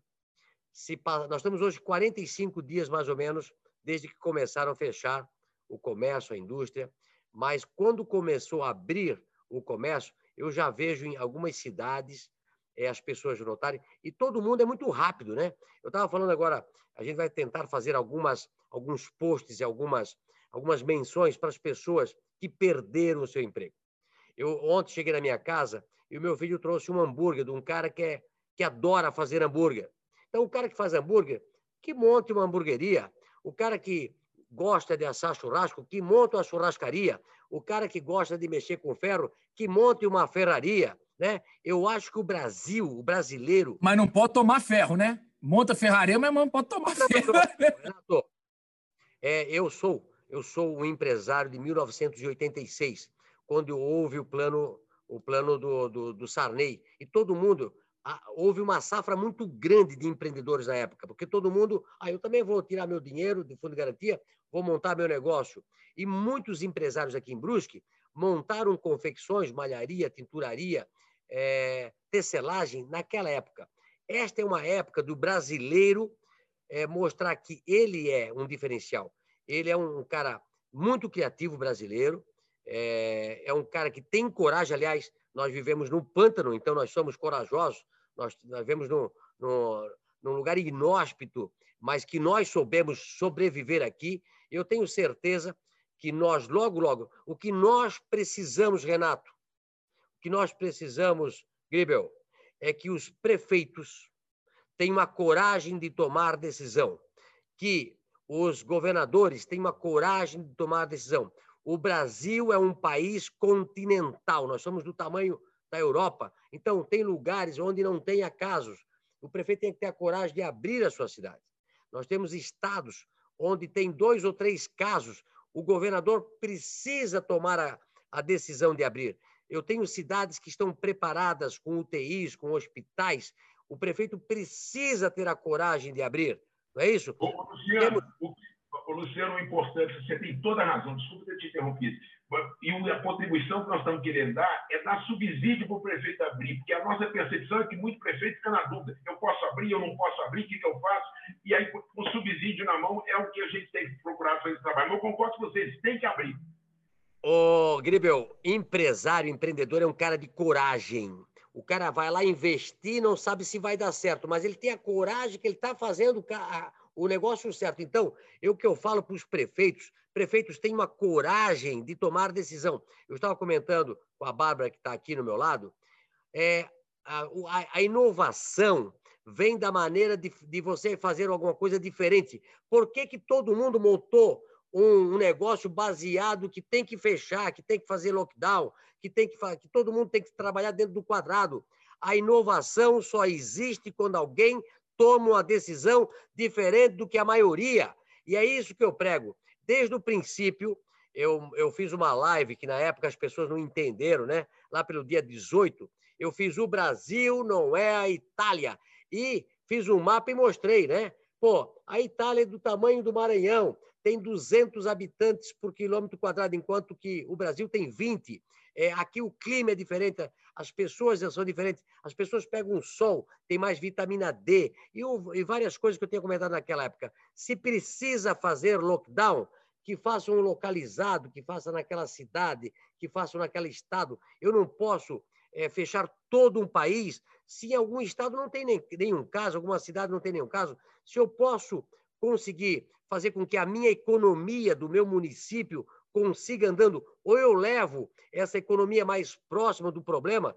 Eu, eu quando começaram a fechar o Brasil em março, eu perguntei: é agora a hora de fechar? Nós estamos num pleno inverno. É, tem, tem estados que não tem nenhum caso. É agora a hora de fechar? Ou a hora de fechar vai ser maio, vai ser junho, vai ser agosto? Então, todo mundo tomou decisão. É, eu, eu falo muito, Grebel, eu não sou de seguir a manada. A manada vai tudo para lá, eu vou para lá. A manada vai para lá, eu vou para lá. Eu não gosto de tomar água que todo mundo já bebeu, entendeu? Então, que tenha a coragem de tomar decisões, às vezes, solitárias. Solitárias. Mas, de repente, todo mundo vai dizer: puta, o cara lá que estava certo, está todo mundo errado. Agora, o que eu vejo aí é política se metendo na saúde é, política querendo destruir o nosso país, para que todo mundo fique miserável e fique à mercê daquela, daqueles 600 reais, daquele mil reais que o povo brasileiro não quer. O povo brasileiro quer trabalhar, quer se sustentar com o suor do seu rosto. Então, o que eu peço para todos os prefeitos, governadores, que colocam a mão na consciência e tomam suas decisões baseado em fatos e não em versões. Você sabe que a mídia, que você, quem me falou aqui, que lá nos Estados Unidos, né, é, funciona assim: a esquerda, a esquerda no mundo todo não gosta de quem trabalha e não gosta de trabalhar. Então, para eles, a quarentena é normal, porque nunca trabalharam na vida. Eles são capazes de ficar anos sem trabalhar. Agora, quem gosta de trabalhar como nós, né, não quer ficar trabalhar, sem trabalhar, quer trabalhar, quer sim saber da saúde, quer sim saber que as pessoas que têm problema fiquem em casa, as pessoas que têm, por exemplo, nenhum funcionário da van que é do, do pessoal de risco está trabalhando. Se o cara tem problema. Aliás, ontem eu perguntei para alguém que trabalha muito próximo de mim, né? É, se ele, ele estava em casa. Não, eu estou trabalhando em home office porque eu sou, eu tenho problema no coração. Então, mas eu estou trabalhando, estou trabalhando na minha casa, né? Então, assim, ó, tem como nós temos a tecnologia para que a gente resolva o nosso problema, o poder público tem que usar a tecnologia ou da capacidade do seu cérebro para resolver problemas. É muito cômodo dizer o seguinte: lockdown, para tudo, porque a grande maioria ganha o dinheiro sem trabalhar. diferente da maioria dos brasileiros, pessoal. São Molton, quer dizer, Luciano, São brasileiro, vamos lá. Escolhe um dos participantes aqui e eu quero uma pergunta daquela. O pessoal falou muito, você prestou muita atenção, é raro ver você com essa atenção concentrada. Né? Eu acho que é porque não tem ninguém na volta, está te ajudando a atenção concentrada. Escolhe um aqui uma pergunta que você gostaria de fazer para alguns participantes, por gentileza. Olha, eu vou falar, é o Tiago que está nos Estados Unidos, né, Tiago? É. É, Tiago. É, é que assim, ó. Fala aí, Luciano. Eu vejo, eu vejo o mundo hoje é, e vejo o Brasil, a minha cidade, sempre, sempre eu olho para tomar decisão é 360 graus, né? Você não pode tomar uma decisão baseado num, numa, num único detalhe. Eu vejo hoje no Brasil as pessoas escolheram um determinado grupo para tomar decisão. Eu estou falando isso de prefeito, estou falando isso de governador. Então, eu só falo com médico eu só falo com um infectologista, mas eu não falo com empresário, eu não falo com comerciante, eu não falo com produtor, eu não falo com as pessoas que tocam tudo isso aí. Então eu vejo também, o Tiago, que nos Estados Unidos está muito polarizado, né? E a pergunta é, é, os democratas não querem trabalhar, que são a esquerda americana, né? E os republicanos querem sim preservar a saúde, mas também querem voltar a trabalhar. Como é que você vê isso um brasileiro aí nos Estados Unidos vê essa guerra também, que aqui é muito mais polarizada, né? Porque aqui, é, eu sempre digo o seguinte: é, nos Estados Unidos é um, é, não existe o comunismo, né? Que querem implantar aqui no país, né? Lá existe um pouco de esquerda, né? Mas como é que você vê esse ponto nos Estados Unidos? Bom, Luciano, é, primeiramente, você é muito patriota, né? Eu também sou muito patriota. Você vai no meu escritório, ele é inteiro de verde, amarelo e azul. Tá? O Renato já teve aqui, ele sabe. O nome da sua empresa, Bang? Novo Brasil. Novo Brasil. Eu sou talvez a única empresa de bebidas é, aqui nos Estados Unidos, 100% brasileira e que estampa isso é, no DNA de todos os produtos. E assim, eu eu tô aqui na Califórnia, que para mim é muito isso para mim sempre foi uma, uma questão que eu sempre perguntei muito, que talvez a Califórnia é o estado mais socialista, né? Ele é gerenciado por democratas dos Estados Unidos, tá? E ao mesmo tempo que existe muito essa que o brasileiro essa esquerda e direita, ele leva assim, ele briga com um amigo, né? Literalmente é esquerda e direita. E aqui é muito polarizado, mas de novo, existe a esquerda, é, ela sempre usa a bandeira né, é, da sociedade, do, do, preocupar com o ser humano, de, estar preocupado com o ambiente, né, com o meio ambiente. E a direita é progressista, né? a direita quer sempre o trabalho e acredita achar o equilíbrio. Mas, acima de tudo, é, eu acho que o maior problema que a gente vê no Brasil aí é que eles estão travando as coisas. Né? Você não pode deixar o governo é, é, não, não trabalhar. Né? Você não pode deixar não ter a opção, o que mais me entristece quando eu vejo hoje, que aqui pelo menos funciona, tá? Você vai lá e o governo, beleza, o democrata e o republicano, eles se entendem, ah, precisa de mais um trilhão na economia, faz aquele teatrinho lá, mas é 100% de chance que eles vão aprovar porque é para o bem comum do país, tá? E o que eu acho que tinha que ter mais isso no Brasil, porque não existe a possibilidade, pô, você vai falar comigo que a esquerda também não quer conviver com ninguém, que eles e é isso que eu vejo, eles não estão discutindo a possibilidade de como voltar. O discutir como voltar não quer dizer que você não está preocupado com o ser humano, que você não está preocupado com a saúde. Quer dizer, eu trabalhei todos os dias, trabalhei, usei máscaras alguns dias quando eu estava do lado de fora. O Renato, por exemplo, aí no Brasil, trabalhou todos os dias de máscaras. Então, o que, eu, o que eu acho que as pessoas têm que ter, e você tem um papel muito importante nisso, que agora não é, não é bater, né? Se a gente está na floresta, se você é o leão, a girafa, a floresta está pegando fogo, vai todo mundo morrer junto por conta que nós não vamos nem discutir uma solução de como sair da crise. E a mensagem que eu acho que eu queria passar, quando eles me perguntam assim, Tiago, como você tem tanta certeza que você vai sobreviver aqui nos Estados Unidos? Eu falo assim, porque eu sou brasileiro. Eu tenho 37 anos, é, o brasileiro é muito criativo. Tem 37 anos que eu vejo meu pai falando que o Brasil ainda vai dar certo, que ele acredita no Brasil, a gente continua investindo. Então, assim, eu acho que se o brasileiro agora deixar um pouco de lado essa questão política 100%, e achar soluções né, para a gente como retomar, que eu acho que é de interesse comum, a gente vai sair dessa. É, o Brasil vai sofrer muito, que é um país muito pobre, né, mas tem saída, e a saída é através do trabalho, eu não vejo outra saída. Tiago, obrigado. Quem que você escolhe uma pergunta? Bom, minha pergunta vai para o Getir, tá? É, você que saiu na frente, né? Eu acho que nesse mercado é, online que eu estou vendo é, é, que eu deveria ter entrado há muito tempo nisso, né? Eu vejo que as empresas, todas as empresas que entraram muito na frente, né? Qual que é a sua visão e como que você pode ajudar hoje o Brasil? Eu sei que vocês têm feito um belo trabalho aí, né? É, acelerar esse toda essa plataforma online digital como vocês podem ajudar, sendo que agora vocês têm uma oportunidade boa, vocês estão crescendo, né? Provavelmente é um dos poucos setores que está crescendo aí exponencialmente. Como que você pode ajudar é, o, o, pequeno comércio brasileiro aí, as pequenas empresas a acelerarem isso, sendo que era uma plataforma até então muito cara, né? Obrigado, Thiago. Antes de responder a sua pergunta, vou comentar aqui com o Renato que, na verdade, ele fez a provocação aí da maquininha. Mas, assim, eu não fiquei, não fiquei nada incomodado, não, porque eu acho que a gente está vivendo um momento que está todo mundo aqui né, tentando levar a solução para que o ecossistema Brasil é, passe por esse momento. Então, eu acho que tem espaço e tem que ser usado mesmo a infraestrutura das maquininhas para levar o recurso.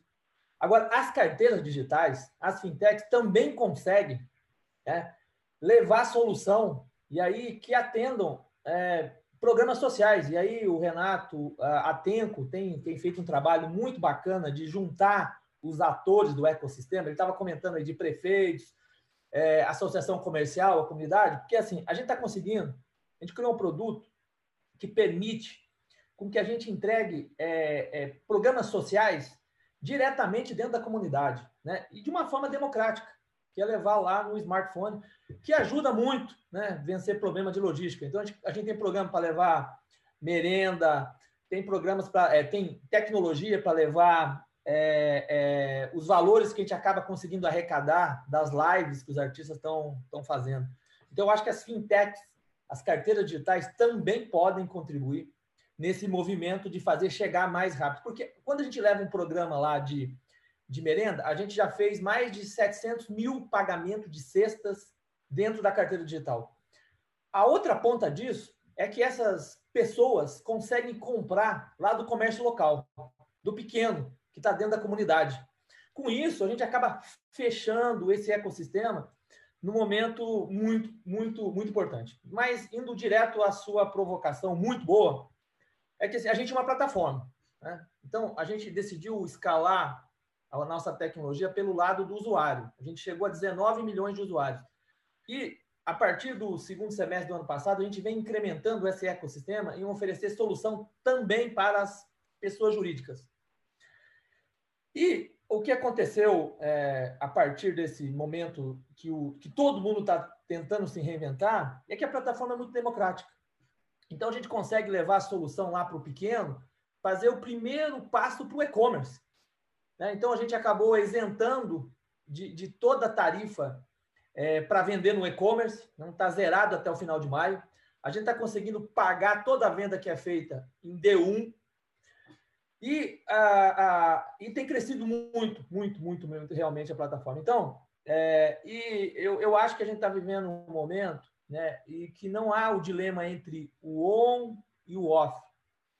É, nós vamos sair depois né, desse, desse isolamento. Eu acho que ficou uma lição para todas as empresas que a gente precisa combinar essas duas estratégias. Na minha visão, né, não vai não vai existir só só o, só o on haverá necessidade, as pessoas precisam ter um ambiente de se relacionar. Então, essa combinação do on-off vai produzir um movimento que a gente vai sair como sociedade, como ecossistema, como Brasil, muito mais forte depois desse movimento. Porque todo empresário lá, e a gente está assistindo isso muito na pele, porque a gente tem 2 milhões e meio de, de, de estabelecimento comercial que aceitam o PicPay, ele, ele teve que se reinventar. Então, o delivery informal, a buscar forma de, de, de achar meio de pagamento para isso, já aconteceu. Meio que é, todos nós fomos colocados para esse ambiente. Então, o Getiro, é... deixa eu só pegar um parênteses, que eu tenho um sonho e talvez você levantou a bandeira e tem quatro caras aqui que dão conta, talvez ponham de pé. O que, que nós estamos desenhando? Através de FDICs, através de wallets, o Brasil, depois que disruptou o financeiro, que eram quatro, sete bancos, tem 270 fintechs. O Luciano é um cara muito ativo. Vocês não sabem, mas a área de TI dele acho que tem 250 pessoas. Tudo é próprio. Nós estamos indo fazer uma virada de um sistema nacional, mundial aqui na Tenco. O senhor Renato, não faz não, porque vai travar, vai travar. E a gente pensando num sistema disciplinado da Europa, mas não viramos o sistema. E aí, o que, que eu sugiro? Nós estamos no interior com o time operacional em casa. O Luciano tem um acesso relevante em quem fala. Você tem os tentáculos, tá certo? O que está faltando nesse ecossistema? A piscina. A piscina, seja ela privada ou nacional.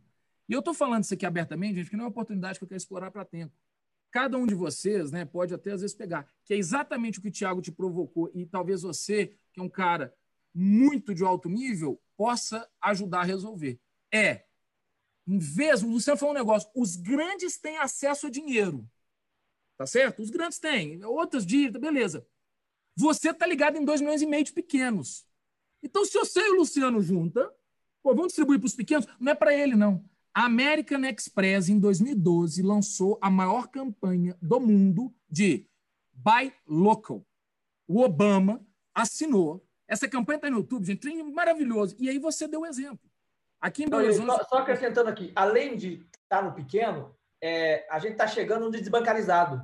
Isso, não, então, a democracia. Então, eu só concluo que você vai gostar. A Maria Caldas e o Calil de Belo Horizonte, nós estamos batendo um papo estão tentando de forma né, 100% coerente em cima do empreendedorismo junto às prefeituras, é como que o que você falou, olha só, você falou logística. A gente sabe que o Brasil está com uma falta de gás. Nós estamos para soltar a campanha do arrecadar gás. Mas o gás, Luciano, tem aquela brincadeirinha, o gás do gás de cozinha, porque todo mundo está ganhando comida, mas o gás, vamos dar um gazinho, vamos segurar, junto com a PicPay e com as prefeituras. É, é, é...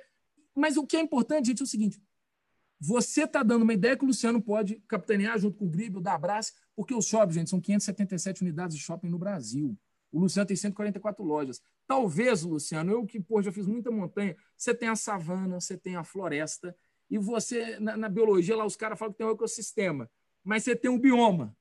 Talvez esse bioma que está nascendo aqui hoje pode começar uma, um, um, os 300, são os 300, não falar que nós vamos morrer, não, mas vai com uma iniciativa, vamos captar um dinheiro, vamos distribuir na nossa plataforma, ensina para os outros. Então, só para não perder esse parênteses, gente, porque eu acho que não era o objetivo aqui, mas quem, né, se for de interesse. Não, sensacional a sua ideia. Termina, e eu queria fazer isso via FDIC. Mas não precisa ser FDIC, eu não quero ganhar, zero de interesse. Se você puder escolher alguém fazer uma pergunta, que nós estamos na reta final aí, eu sei que vocês têm que almoçar com seus funcionários via Zoom, porque está todo mundo esperando vocês para almoçar, é importante confraternizar no dia deles, agradecer a todo mundo aí. Quem que você escolhe? Pergunta. Eu queria falar com, eu queria perguntar para o Marcos aí que tem uma experiência muito grande, pelo que eu percebi aí, de ter vivido é, o dilema do on e do off há muito tempo.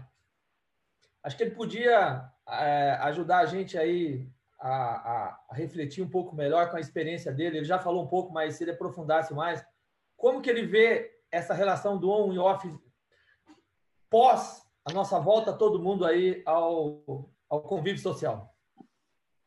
Bom, primeiro, eu não tenho dúvida que a venda pela internet, o delivery vai aumentar. E nós, vamos dizer, o ramo da livraria foi onde começou o mercado de lojas virtuais em todo o mundo. Nos Estados Unidos, a primeira loja virtual que existiu era a Amazon, que era só uma livraria, depois de alguns anos que virou uma loja de tudo. Aqui no Brasil também, a primeira e segunda loja virtual do Brasil, em 1996, também eram livrarias, tanto a primeira quanto a segunda. O que acontece é que quando você tem um produto igual, é, quanto o livro ou um celular, a guerra de preço é tão grande que o pessoal é, vence pelo poder econômico, vamos dizer, né? Quem tem mais condições vende mais tempo a preço de custo ou com prejuízo, vende quase no custo e dá o frete grátis, quer dizer, e outras coisas assim. Então, essa é uma briga de cachorro grande, vamos dizer. Mesmo assim, nós vamos estar, vamos voltar, vamos fazer exatamente essa integração com as lojas físicas. É, compre aqui na loja, pode buscar imediatamente, compre no site, busque retire na loja imediatamente ou receba mais rápido, porque você já tem o estoque naquela cidade. E serve também para você fazer promoções, quer dizer, então sempre vai ter uma importância o comércio virtual, vai continuar crescendo. Ele é, não é fácil ganhar dinheiro no comércio virtual, o que eu falei foi outra coisa, quer dizer, ele vai crescer e continua crescendo. Agora, é, tem que ter essa inteligência para ganhar dinheiro no comércio virtual também. E integrando com a loja, isso ajuda muito. Eu acredito que essa integração vai ser muito boa. E pegando a carona com que vocês falaram, Gribel e você, o Renato, eu acho que um grande modelo para poder, se o governo quiser chegar com os empréstimos no lojista, era usar exatamente o sistema de pagamento, as máquinas de cartão de crédito, as máquinas que pagam, como vocês aí, né, por QR Code, e o pessoal pega o valor que vai ter a vender daqui para frente e já adianta o equivalente, por exemplo, a um mês de faturamento naquela operadora de cartão e dá aí um período sem pagamento, né, pelo menos uns quatro meses para passar a crise maior e depois financia já autorizado pelo lojista a bater no próprio cartão em 12 parcelas ou mais, se possível, e o governo garantiria um pouco, usando o fundo garantidor, para facilitar o crédito e aprovar essa operação mais fácil, porque a leitura, por acaso, nós não tínhamos nem descontado nossos cartões, a gente não tem dívidas, então nós conseguimos passar é, já o abril e maio. É claro que a gente não espera que passe mais de maio, mesmo cidades como Han, que foi onde começou tudo na China, só fechou 68 dias. Então, a gente acredita que durante o mês de maio vai tendo aberturas gradativas, primeiras cidades que estão melhores e no final as que estão piores. Mas a gente tem que chegar como conseguir para o pequeno empresário chegar esse capital nele. Quer dizer, nós temos que ajudar a apoiar e salvar o pequeno porque o pequeno empresário é aquele, o médio, que mais dão empregos no Brasil, e a gente também, mesmo a empresa maior, como a Van, não vai conseguir vender se tiver todo mundo desempregado e sem renda. Quer dizer, nós precisamos todos de que as pequenas empresas sobrevivam, que o mercado recupere o melhor possível, para que tenha emprego, que a gente volte à normalidade. E te respondendo, eu não tenho dúvida que o comércio virtual e todo o comércio de delivery ele vai continuar, né? O on ele vai crescer mais com quem tiver apoio das lojas físicas e essas duas coisas têm que crescer junto. Agora também tem que ter uma inteligência de não vender só preço, de achar como ganhar dinheiro com o negócio online. Marcos, obrigado. É Senhores, estendemos um pouco mais, eu estou indo para a reta final, últimos 10 minutos. O que, que eu queria? Vocês sabem que eu sou amador no trem aqui. O bom é o Alberto Serrentino, mas no cenário de caixa eu tive que dar para ele umas carrepezinhas lá do negócio do Zé, ele topou participar. Tô brincando, gente. Eu vou pedir para ele. Alberto, você que é fera, bicho. Eu, ao longo, teve uma vez que eu e Gribo, a gente gosta muito de aprender, sabe? Assim, eu falei para todos vocês que aqui eu não queria saber se tinha uma, duas pessoas assistindo, e nem tô nem aí. E, de fato, para mim, isso não é relevante, tá, Alberto? Então, para mim, eu aprendi para caralho. Eu saio aqui, o dia eu com o Fabrício, Renato, você tem que parar de anotar quando você vai nas reuniões. Parece que você é estagiário. Eu falei, se Deus quiser. Ele não falou dessa forma, porque ele não é bruto, mas eu gosto de anotar porque eu não gosto de esquecer, é muita coisa boa. Aí eu olho aqui para cima, gravando, então foi puta que pariu, eu tenho que parar com o hábito. O que, é o grande ponto, Alberto? Você escreveu aquele livro que o Brasil passou pelo ciclo. Você, setoriza a economia brasileira e, para mim, é um dos livros mais legais, porque você é prático, você é como eu, só que você tem muito mais experiência. Você é um baiano nova-iorquino, né? Então, assim, você é interessante. Você é acelerado, mas ao mesmo tempo você é você é o pescador. Como é que você sintetiza esse nosso encontro aqui?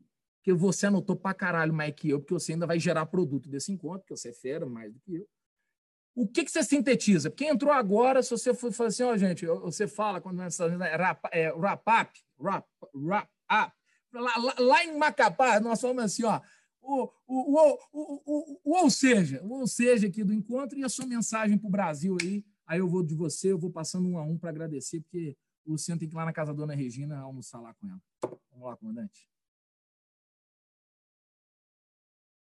Tem que tirar do mute. Hoje não coloquei libras, mas na internet vai com. Não, eu, eu preciso chamar de aterrissagem, tá, Renato? Aterrissagem, desculpa. Eu tô, eu tô evitando avião, né? Mas tudo bem. Eu, ah, pit stop. Pit stop. Não, eu, eu, olha, eu, sim, a gente começou falando do, do, que, do que de fato foi o, o o impacto inicial, né, e o primeiro ciclo de enorme desafio, mas acho que acima de tudo é óbvio, né, quando você reúne pessoas que estão na linha de frente de negócios e, e, e negócios que não chegaram onde estão por acaso, né? É, eu acredito o seguinte, Renato, existe, é, é, vou voltar no ponto que eu coloquei, né? Qualquer crise, qualquer crise, por pior que seja, essa talvez não tenha né, precedentes em termos de impacto, desafio, né, porque essa inclusive impede as empresas de reagir. Esse é o ponto, né?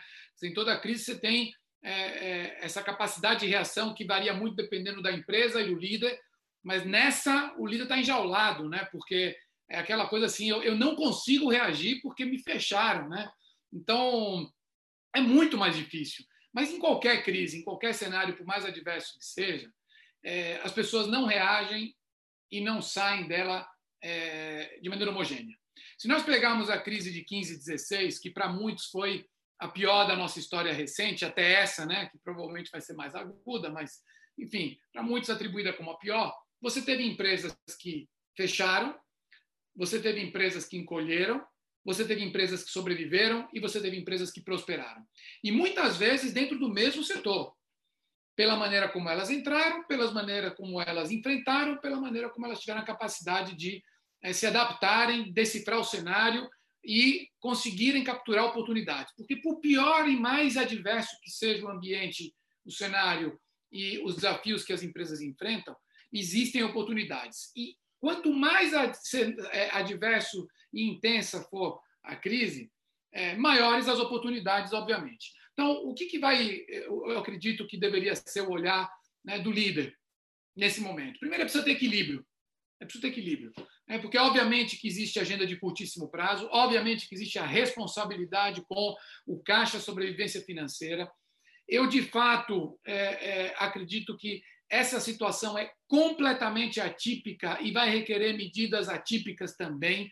Então, não dá para achar que as empresas vão estar sozinhas nessa jornada. E o governo tem demonstrado que não estão. É, nós, podemos, é, nós podemos ter ressalvas em relação à velocidade da implementação de algumas medidas, a dificuldade de, de algumas coisas chegarem, terem efetividade na ponta, mas a direção e magnitude daquilo que o governo está fazendo está absolutamente correto. Né? Então, a 936 foi uma das melhores medidas provisórias da história do, do, do Brasil. Assim. Ela salvou emprego, ela salvou empresas, ela salvou a, a, estabilidade de cadeias de valor inteira que estariam completamente desestruturadas nesse momento e deu fôlego e tempo para as empresas poderem se adaptarem ao que vem pela frente, que nós não sabemos ainda como será. Então, da mesma maneira que a, o, o nível de injeção de liquidez que está sendo feita no sistema econômico brasileiro, via BNDES, via linhas de crédito, via crédito a fundo pedido, via é, é, é, é, liberação de compulsório para os bancos. Ou seja, é, tem muito dinheiro sendo despejado, uma boa parte dele ainda não está chegando. A medida dos 600 reais evitou o colapso social. Se não tivesse entrado renda na veia, direto para as pessoas que não têm proteção nem de emprego formal e, e, e teve interrupção de, de renda, nós teríamos um colapso social no Brasil. Então, como vieram essas, outras virão. Por isso tem que ter equilíbrio e calma. Então, tem medidas de curto prazo? Sim. Tem medidas enérgicas? Sim. Em muitas situações, as empresas vão ter que tomar decisões difíceis? Sim. Mas elas têm que olhar para o todo do negócio e têm que olhar para a capacidade de saída das empresas, e não só para a sobrevivência de curtíssimo prazo. Oportunidades que eu acredito que virão. Transformação digital não é uma agenda de e-commerce. Transformação digital é, acima de tudo, uma mudança cultural, organizacional, que vai fazer as empresas transformarem a maneira como elas funcionam como elas usam tecnologia, como elas entendem cliente e como elas mudam o relacionamento com o cliente. Nós estamos assistindo uma revolução cultural nas empresas em pouquíssimo tempo. Então, o que é a evolução cultural que acelera a inovação e a transformação dos negócios? É a descentralização, é a velocidade no processo decisório, é a quebra dos silos de dados e silos funcionais que ingessam as empresas na burocracia e impedem que elas consigam se movimentar de maneira mais rápida, é a colaboração em todos os níveis, colaboração interna, colaboração externa, é você colaborar com startups, é colaborar com fornecedor, é colaborar com parceiro externo, é criar ambiente de colaboração interna, é trabalhar em cima de problemas com missões claras e com pragmatismo na execução, é arriscar muito mais e é aceitar o erro e é não querer é, tudo perfeito, ousar muito mais. Então você está vendo empresas pela dor e pela necessidade transformando a sua cultura em semanas. Então, aquilo que, se as empresas tivessem falado para os seus departamentos de TI, olha, a gente precisa migrar toda a nossa operação, retaguarda, gestão, processos, controles, indicadores para uma operação remota iam pedir um ano. E teve empresa que fez em cinco dias. Então, é, nós temos essa capacidade de superação. As empresas estão se movimentando em velocidade de startup, porque é a necessidade. As empresas estão implantando iniciativas e assumindo riscos e, e sem medo de errar, e em testes de conceito, né, POC, MVP, linguagem de startup virou o dia a dia das empresas. As empresas têm comitês e criam grupos multidisciplinares para enfrentar problemas e encontrar soluções em dias. Então, isso vai deixar um legado enorme na velocidade, na agilidade, na capacidade das empresas se transformarem e na evolução das suas arquiteturas e sistemas. As empresas que não tinham um bom cadastro de cliente, um bom cadastro de produto e uma arquitetura leve e, e, em nuvem multi, e microserviços estão descobrindo que andam mais lento do que outras que já tinham isso. Então, óbvio que na saída desse processo, você vai ter empresa com o nível de agilidade, a solidez financeira e a capacidade de interpretar o cenário que vão saltar à frente e que vão ganhar espaço. Nós teremos queda de PIB? Sim. Nós teremos queda de renda, de consumo, de emprego, de PIB, vai afetar o varejo, vai afetar de maneira distinta os setores, mas não vai afetar as empresas da mesma maneira. Porque dentro de uma queda geral, vai haver mortalidade, vai haver encolhimento e vai haver empresa que ganha share e que compensa a queda da demanda com aumento de share e aumento de participação de mercado e que conquista espaço. É mensagem final. Mensagem final é o seguinte. Não, não, não, mas eu quero, mas deixa eu só dar um toque no seu coração, que você está muito pragmático, você está longe dos seus meninos. Não, não, mas eu vou entrar no emocional Música. agora. Eu quero, mas eu quero aquele emocional. Você era vizinho de quem lá na Bahia? Quem eu vou entrar no emocional. Eu vou entrar no emocional. Mas quem que era? Não, o que eu queria dizer é o seguinte, Renato. É... Quem que era seu vizinho lá da música? Qual vizinho da na música? Casa, na casa do seu avô lá? Não, eu tinha muitos amigos músicos. Eu sou músico, né? Então eu tive muitos amigos músicos. Frequentei muito o ambiente da música baiana. Mas tudo bem. Mas enfim. A mensagem final. A mensagem final é o seguinte, né? É os momentos desafiadores como esses moldam os líderes. Né? E é, é, a minha geração, que é um pouco mais velha que a sua, Renato, né?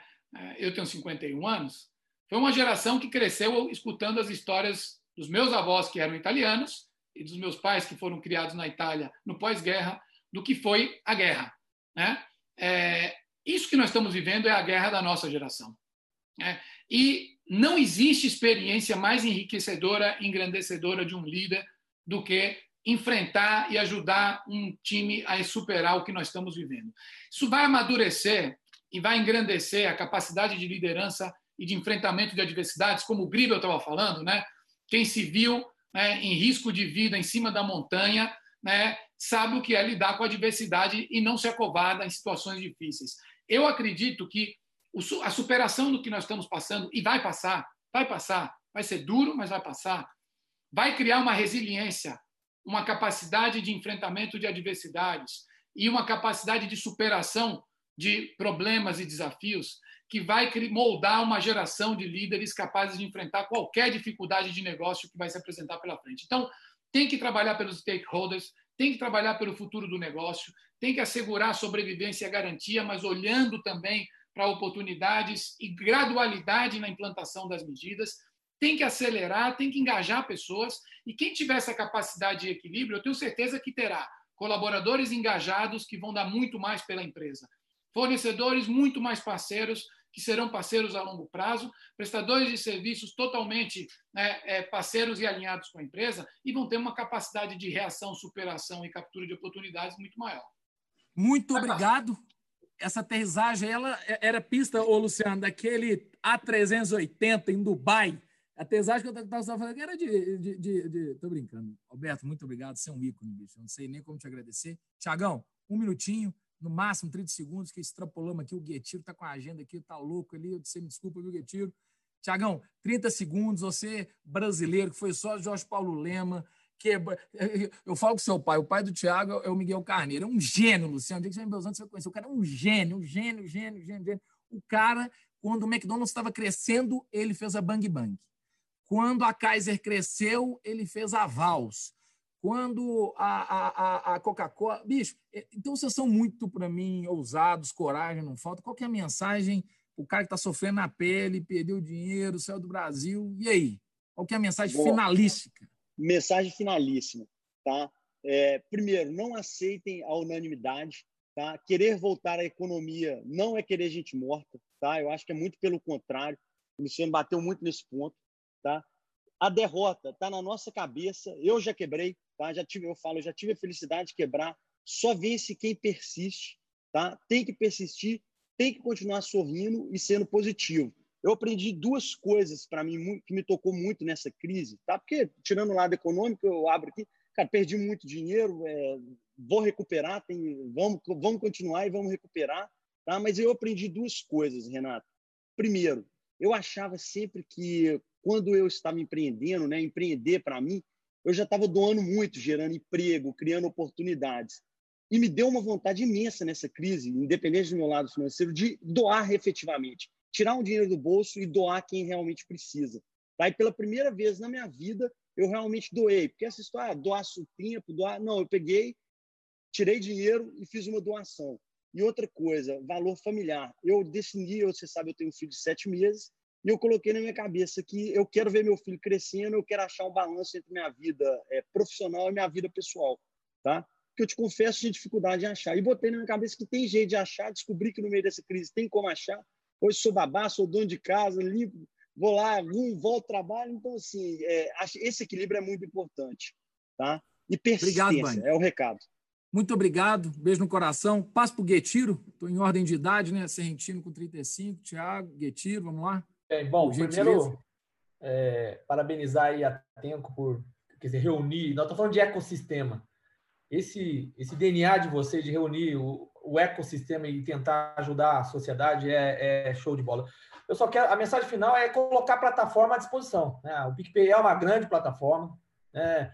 tanto para uh, os MEIs, nós já temos mais de um milhão e meio de MEIs na plataforma, é para esse pequeno empreendedor que está lá tentando sobreviver é, de uma forma diferente, é colocar a plataforma à disposição de prefeituras, governo, associação comercial, porque a gente tem essa capacidade, Renato, como você falou, como tecnologia, de fazer chegar é, é, é, nos desbancarizados, na população, no momento difícil, que você não está podendo ter grandes aglomerações em ambientes que normalmente fazem pagamento. Então, é colocar à disposição. Acho que o PicPay pode, já está contribuindo, pode contribuir muito.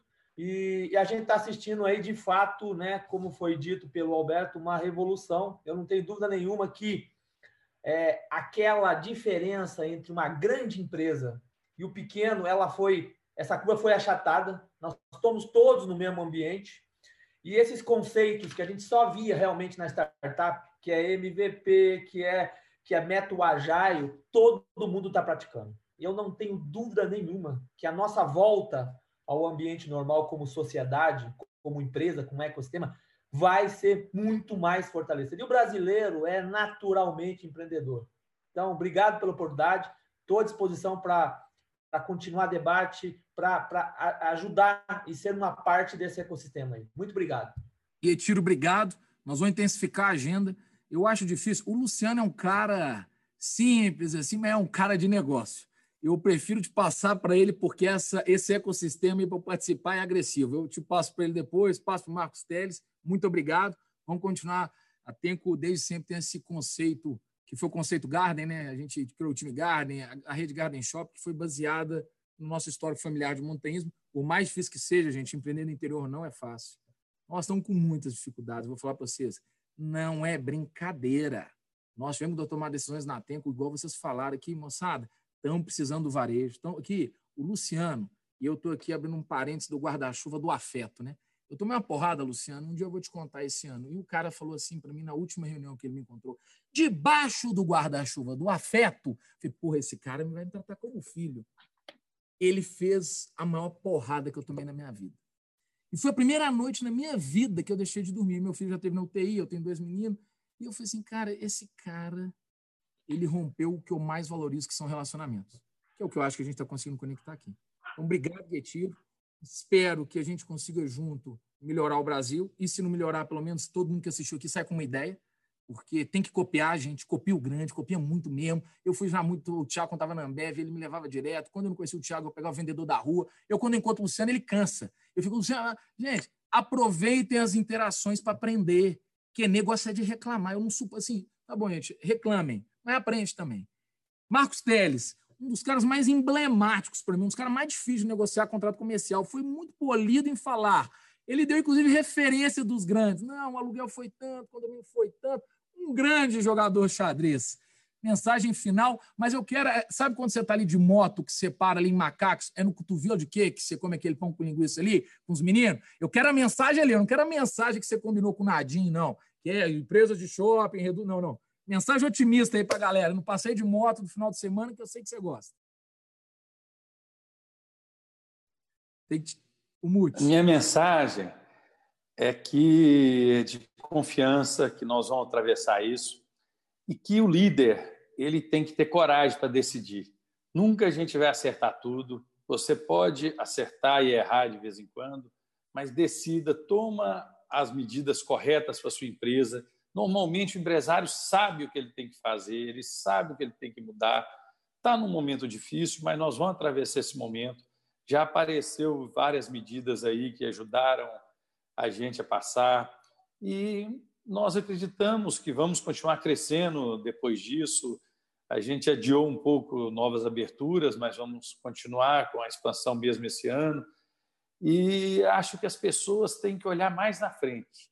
A gente cuidar das nossas pessoas próximas, cuidar dos nossos funcionários dentro do possível, mesmo quem tiver que dispensar, depois voltar e tentar se melhorar, quando melhorar, que vai melhorar, a gente trazer as pessoas de volta. Então, vamos cuidar da nossa equipe e tomar as decisões que precisam, mesmo que difíceis. Obrigado. Eu muito obrigado a todos aí. Microfone, Renato. Você não está sabendo mexer mais, não? Ah, pronto, é a emoção do final, estou ficando triste. Gente, estou acabando. Luciano, eu, eu ah, por deferência política, você deveria ser o último, mas por deferência paternalista, vou deixar o Gribel. E eu vou ler para você um poema que a tia da minha esposa, que eu hoje considero como Dinda, né? Dindinha, ela chama Cecília Horta. Porra, é uma pessoa fantástica. Eu gosto eu gosto muito de ler livro técnico, mas tem um poeta que eu gosto, ela publicou esse, e, e é para inspirar o seu final. É, ela chama Os Poetas em Tempo de Pandemia. E isso é do Mário Quintana. Com o tempo, você vai percebendo que, para ser feliz, você precisa aprender a gostar de você, a cuidar de você e, principalmente, a gostar de quem também gosta de você. Repare que esse poema ele tem o egoísmo mas quem gosta de você, você tem que servir para ser servido. Então rola a bola para você, que é um cara extremo, que, porra, fala o que pensa, porra, que é de lá em Chapecó, que você foi inaugurar. Alô, Renato, isso aqui é absurdo, no shopping da Teco, tem isso aqui. Falou, você não calma, ninguém te segura, você, você é uma Ferrari, um Tesla, né? Ferrari é coisa para... Um Tesla, é, porra, sem o extremismo, o que, que você, que é um puta de um pai, um cara fantástico, é, eu sei que você tem inspiração do Silvio Santos, que você é icônico, mas, porra, você no final do dia, comandante, seu coração mais mole que eu já vi na minha vida, odeia uma briga, morre de medo de um monte de coisa. Então, o que, que é a mensagem para os brasileiros, além do ouvidão? É, Renato, muito obrigado. Foi um prazer estar com todos vocês. Inclusive, aí faço questão de conhecê-los pessoalmente. A palavra de ordem é fé, é esperança, é coragem, é reinvente-se. Eu sempre dizia que eu adoro uma crise, adoro uma crise. Quanto pior, melhor, porque ela seleciona a, as pessoas, seleciona os líderes, seleciona as empresas que vão continuar, é, as empresas que vão ficar pelo caminho. Mas eu tenho a certeza que nós estamos no mesmo barco e eu quero, neste momento, dizer que quem tem fé vai passar esse momento fé, é tudo que nós precisamos ter. E otimismo. Eu sou um cara otimista. Quem é comerciante é otimista, acredita que vai dar tudo certo. Eu acredito que logo, logo, nós vamos olhar para trás e dizer: caramba, nós passamos por essa crise. Aliás, vocês são montanhistas, eu, eu gosto de esquiar. Quantas vezes eu peguei uma montanha assim, 90 graus, né? Aquelas, aquelas pretas escuras, né? Que você olha assim, meu Deus, como é que eu vou descer isso? E quando você desce, você olha para trás e diz, meu Deus, eu passei aquela montanha. Assim é a nossa vida. nós vamos passar por isso é, com fé, esperança e muito amor no coração. Nós vamos logo, logo ver que isso tudo nada mais é do que um aprendizado de vida. Muito obrigado. Muito obrigado, obrigado. Luciano. Cara, não tenho palavras, porra. Gribel, você como atleticano, puta, nunca ganhamos nada. Ganhamos, né? Libertadores recente, mineiro, sobrevivente, montanhista, empresário. Já tomou de tudo que é lado. É, mensagem final aí, depois você falar, eu agradeço aí, obrigado a todos e já estou dando aqui meu, meu agradecimento. O mute é foda. O próximo mundo é aprenda a tirar o mute.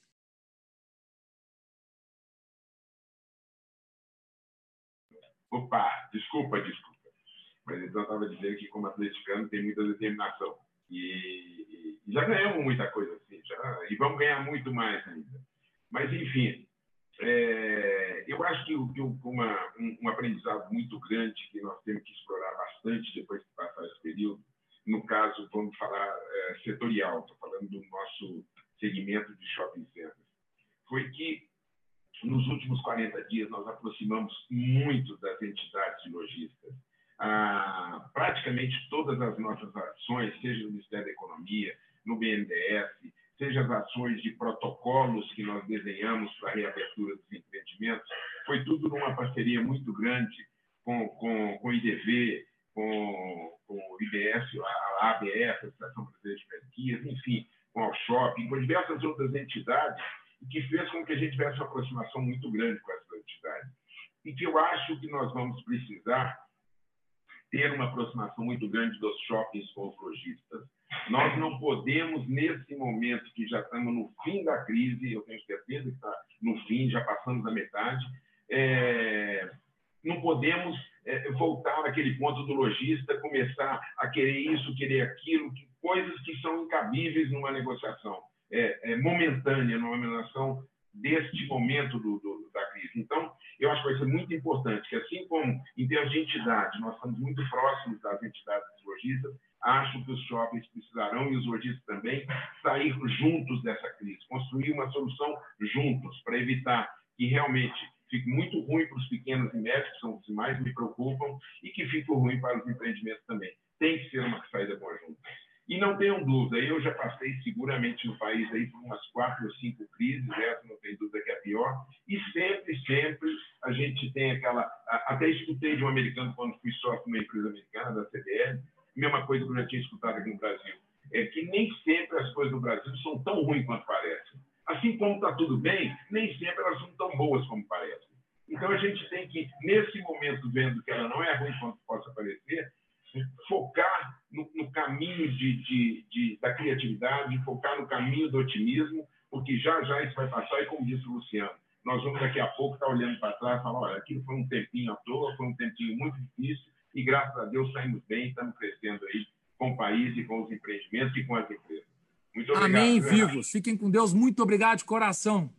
Obrigado, então. Tchau, gente. Obrigado a todos aí, viu, gente? Muito obrigado. obrigado. Um abraço. Tchau, um abraço a todos.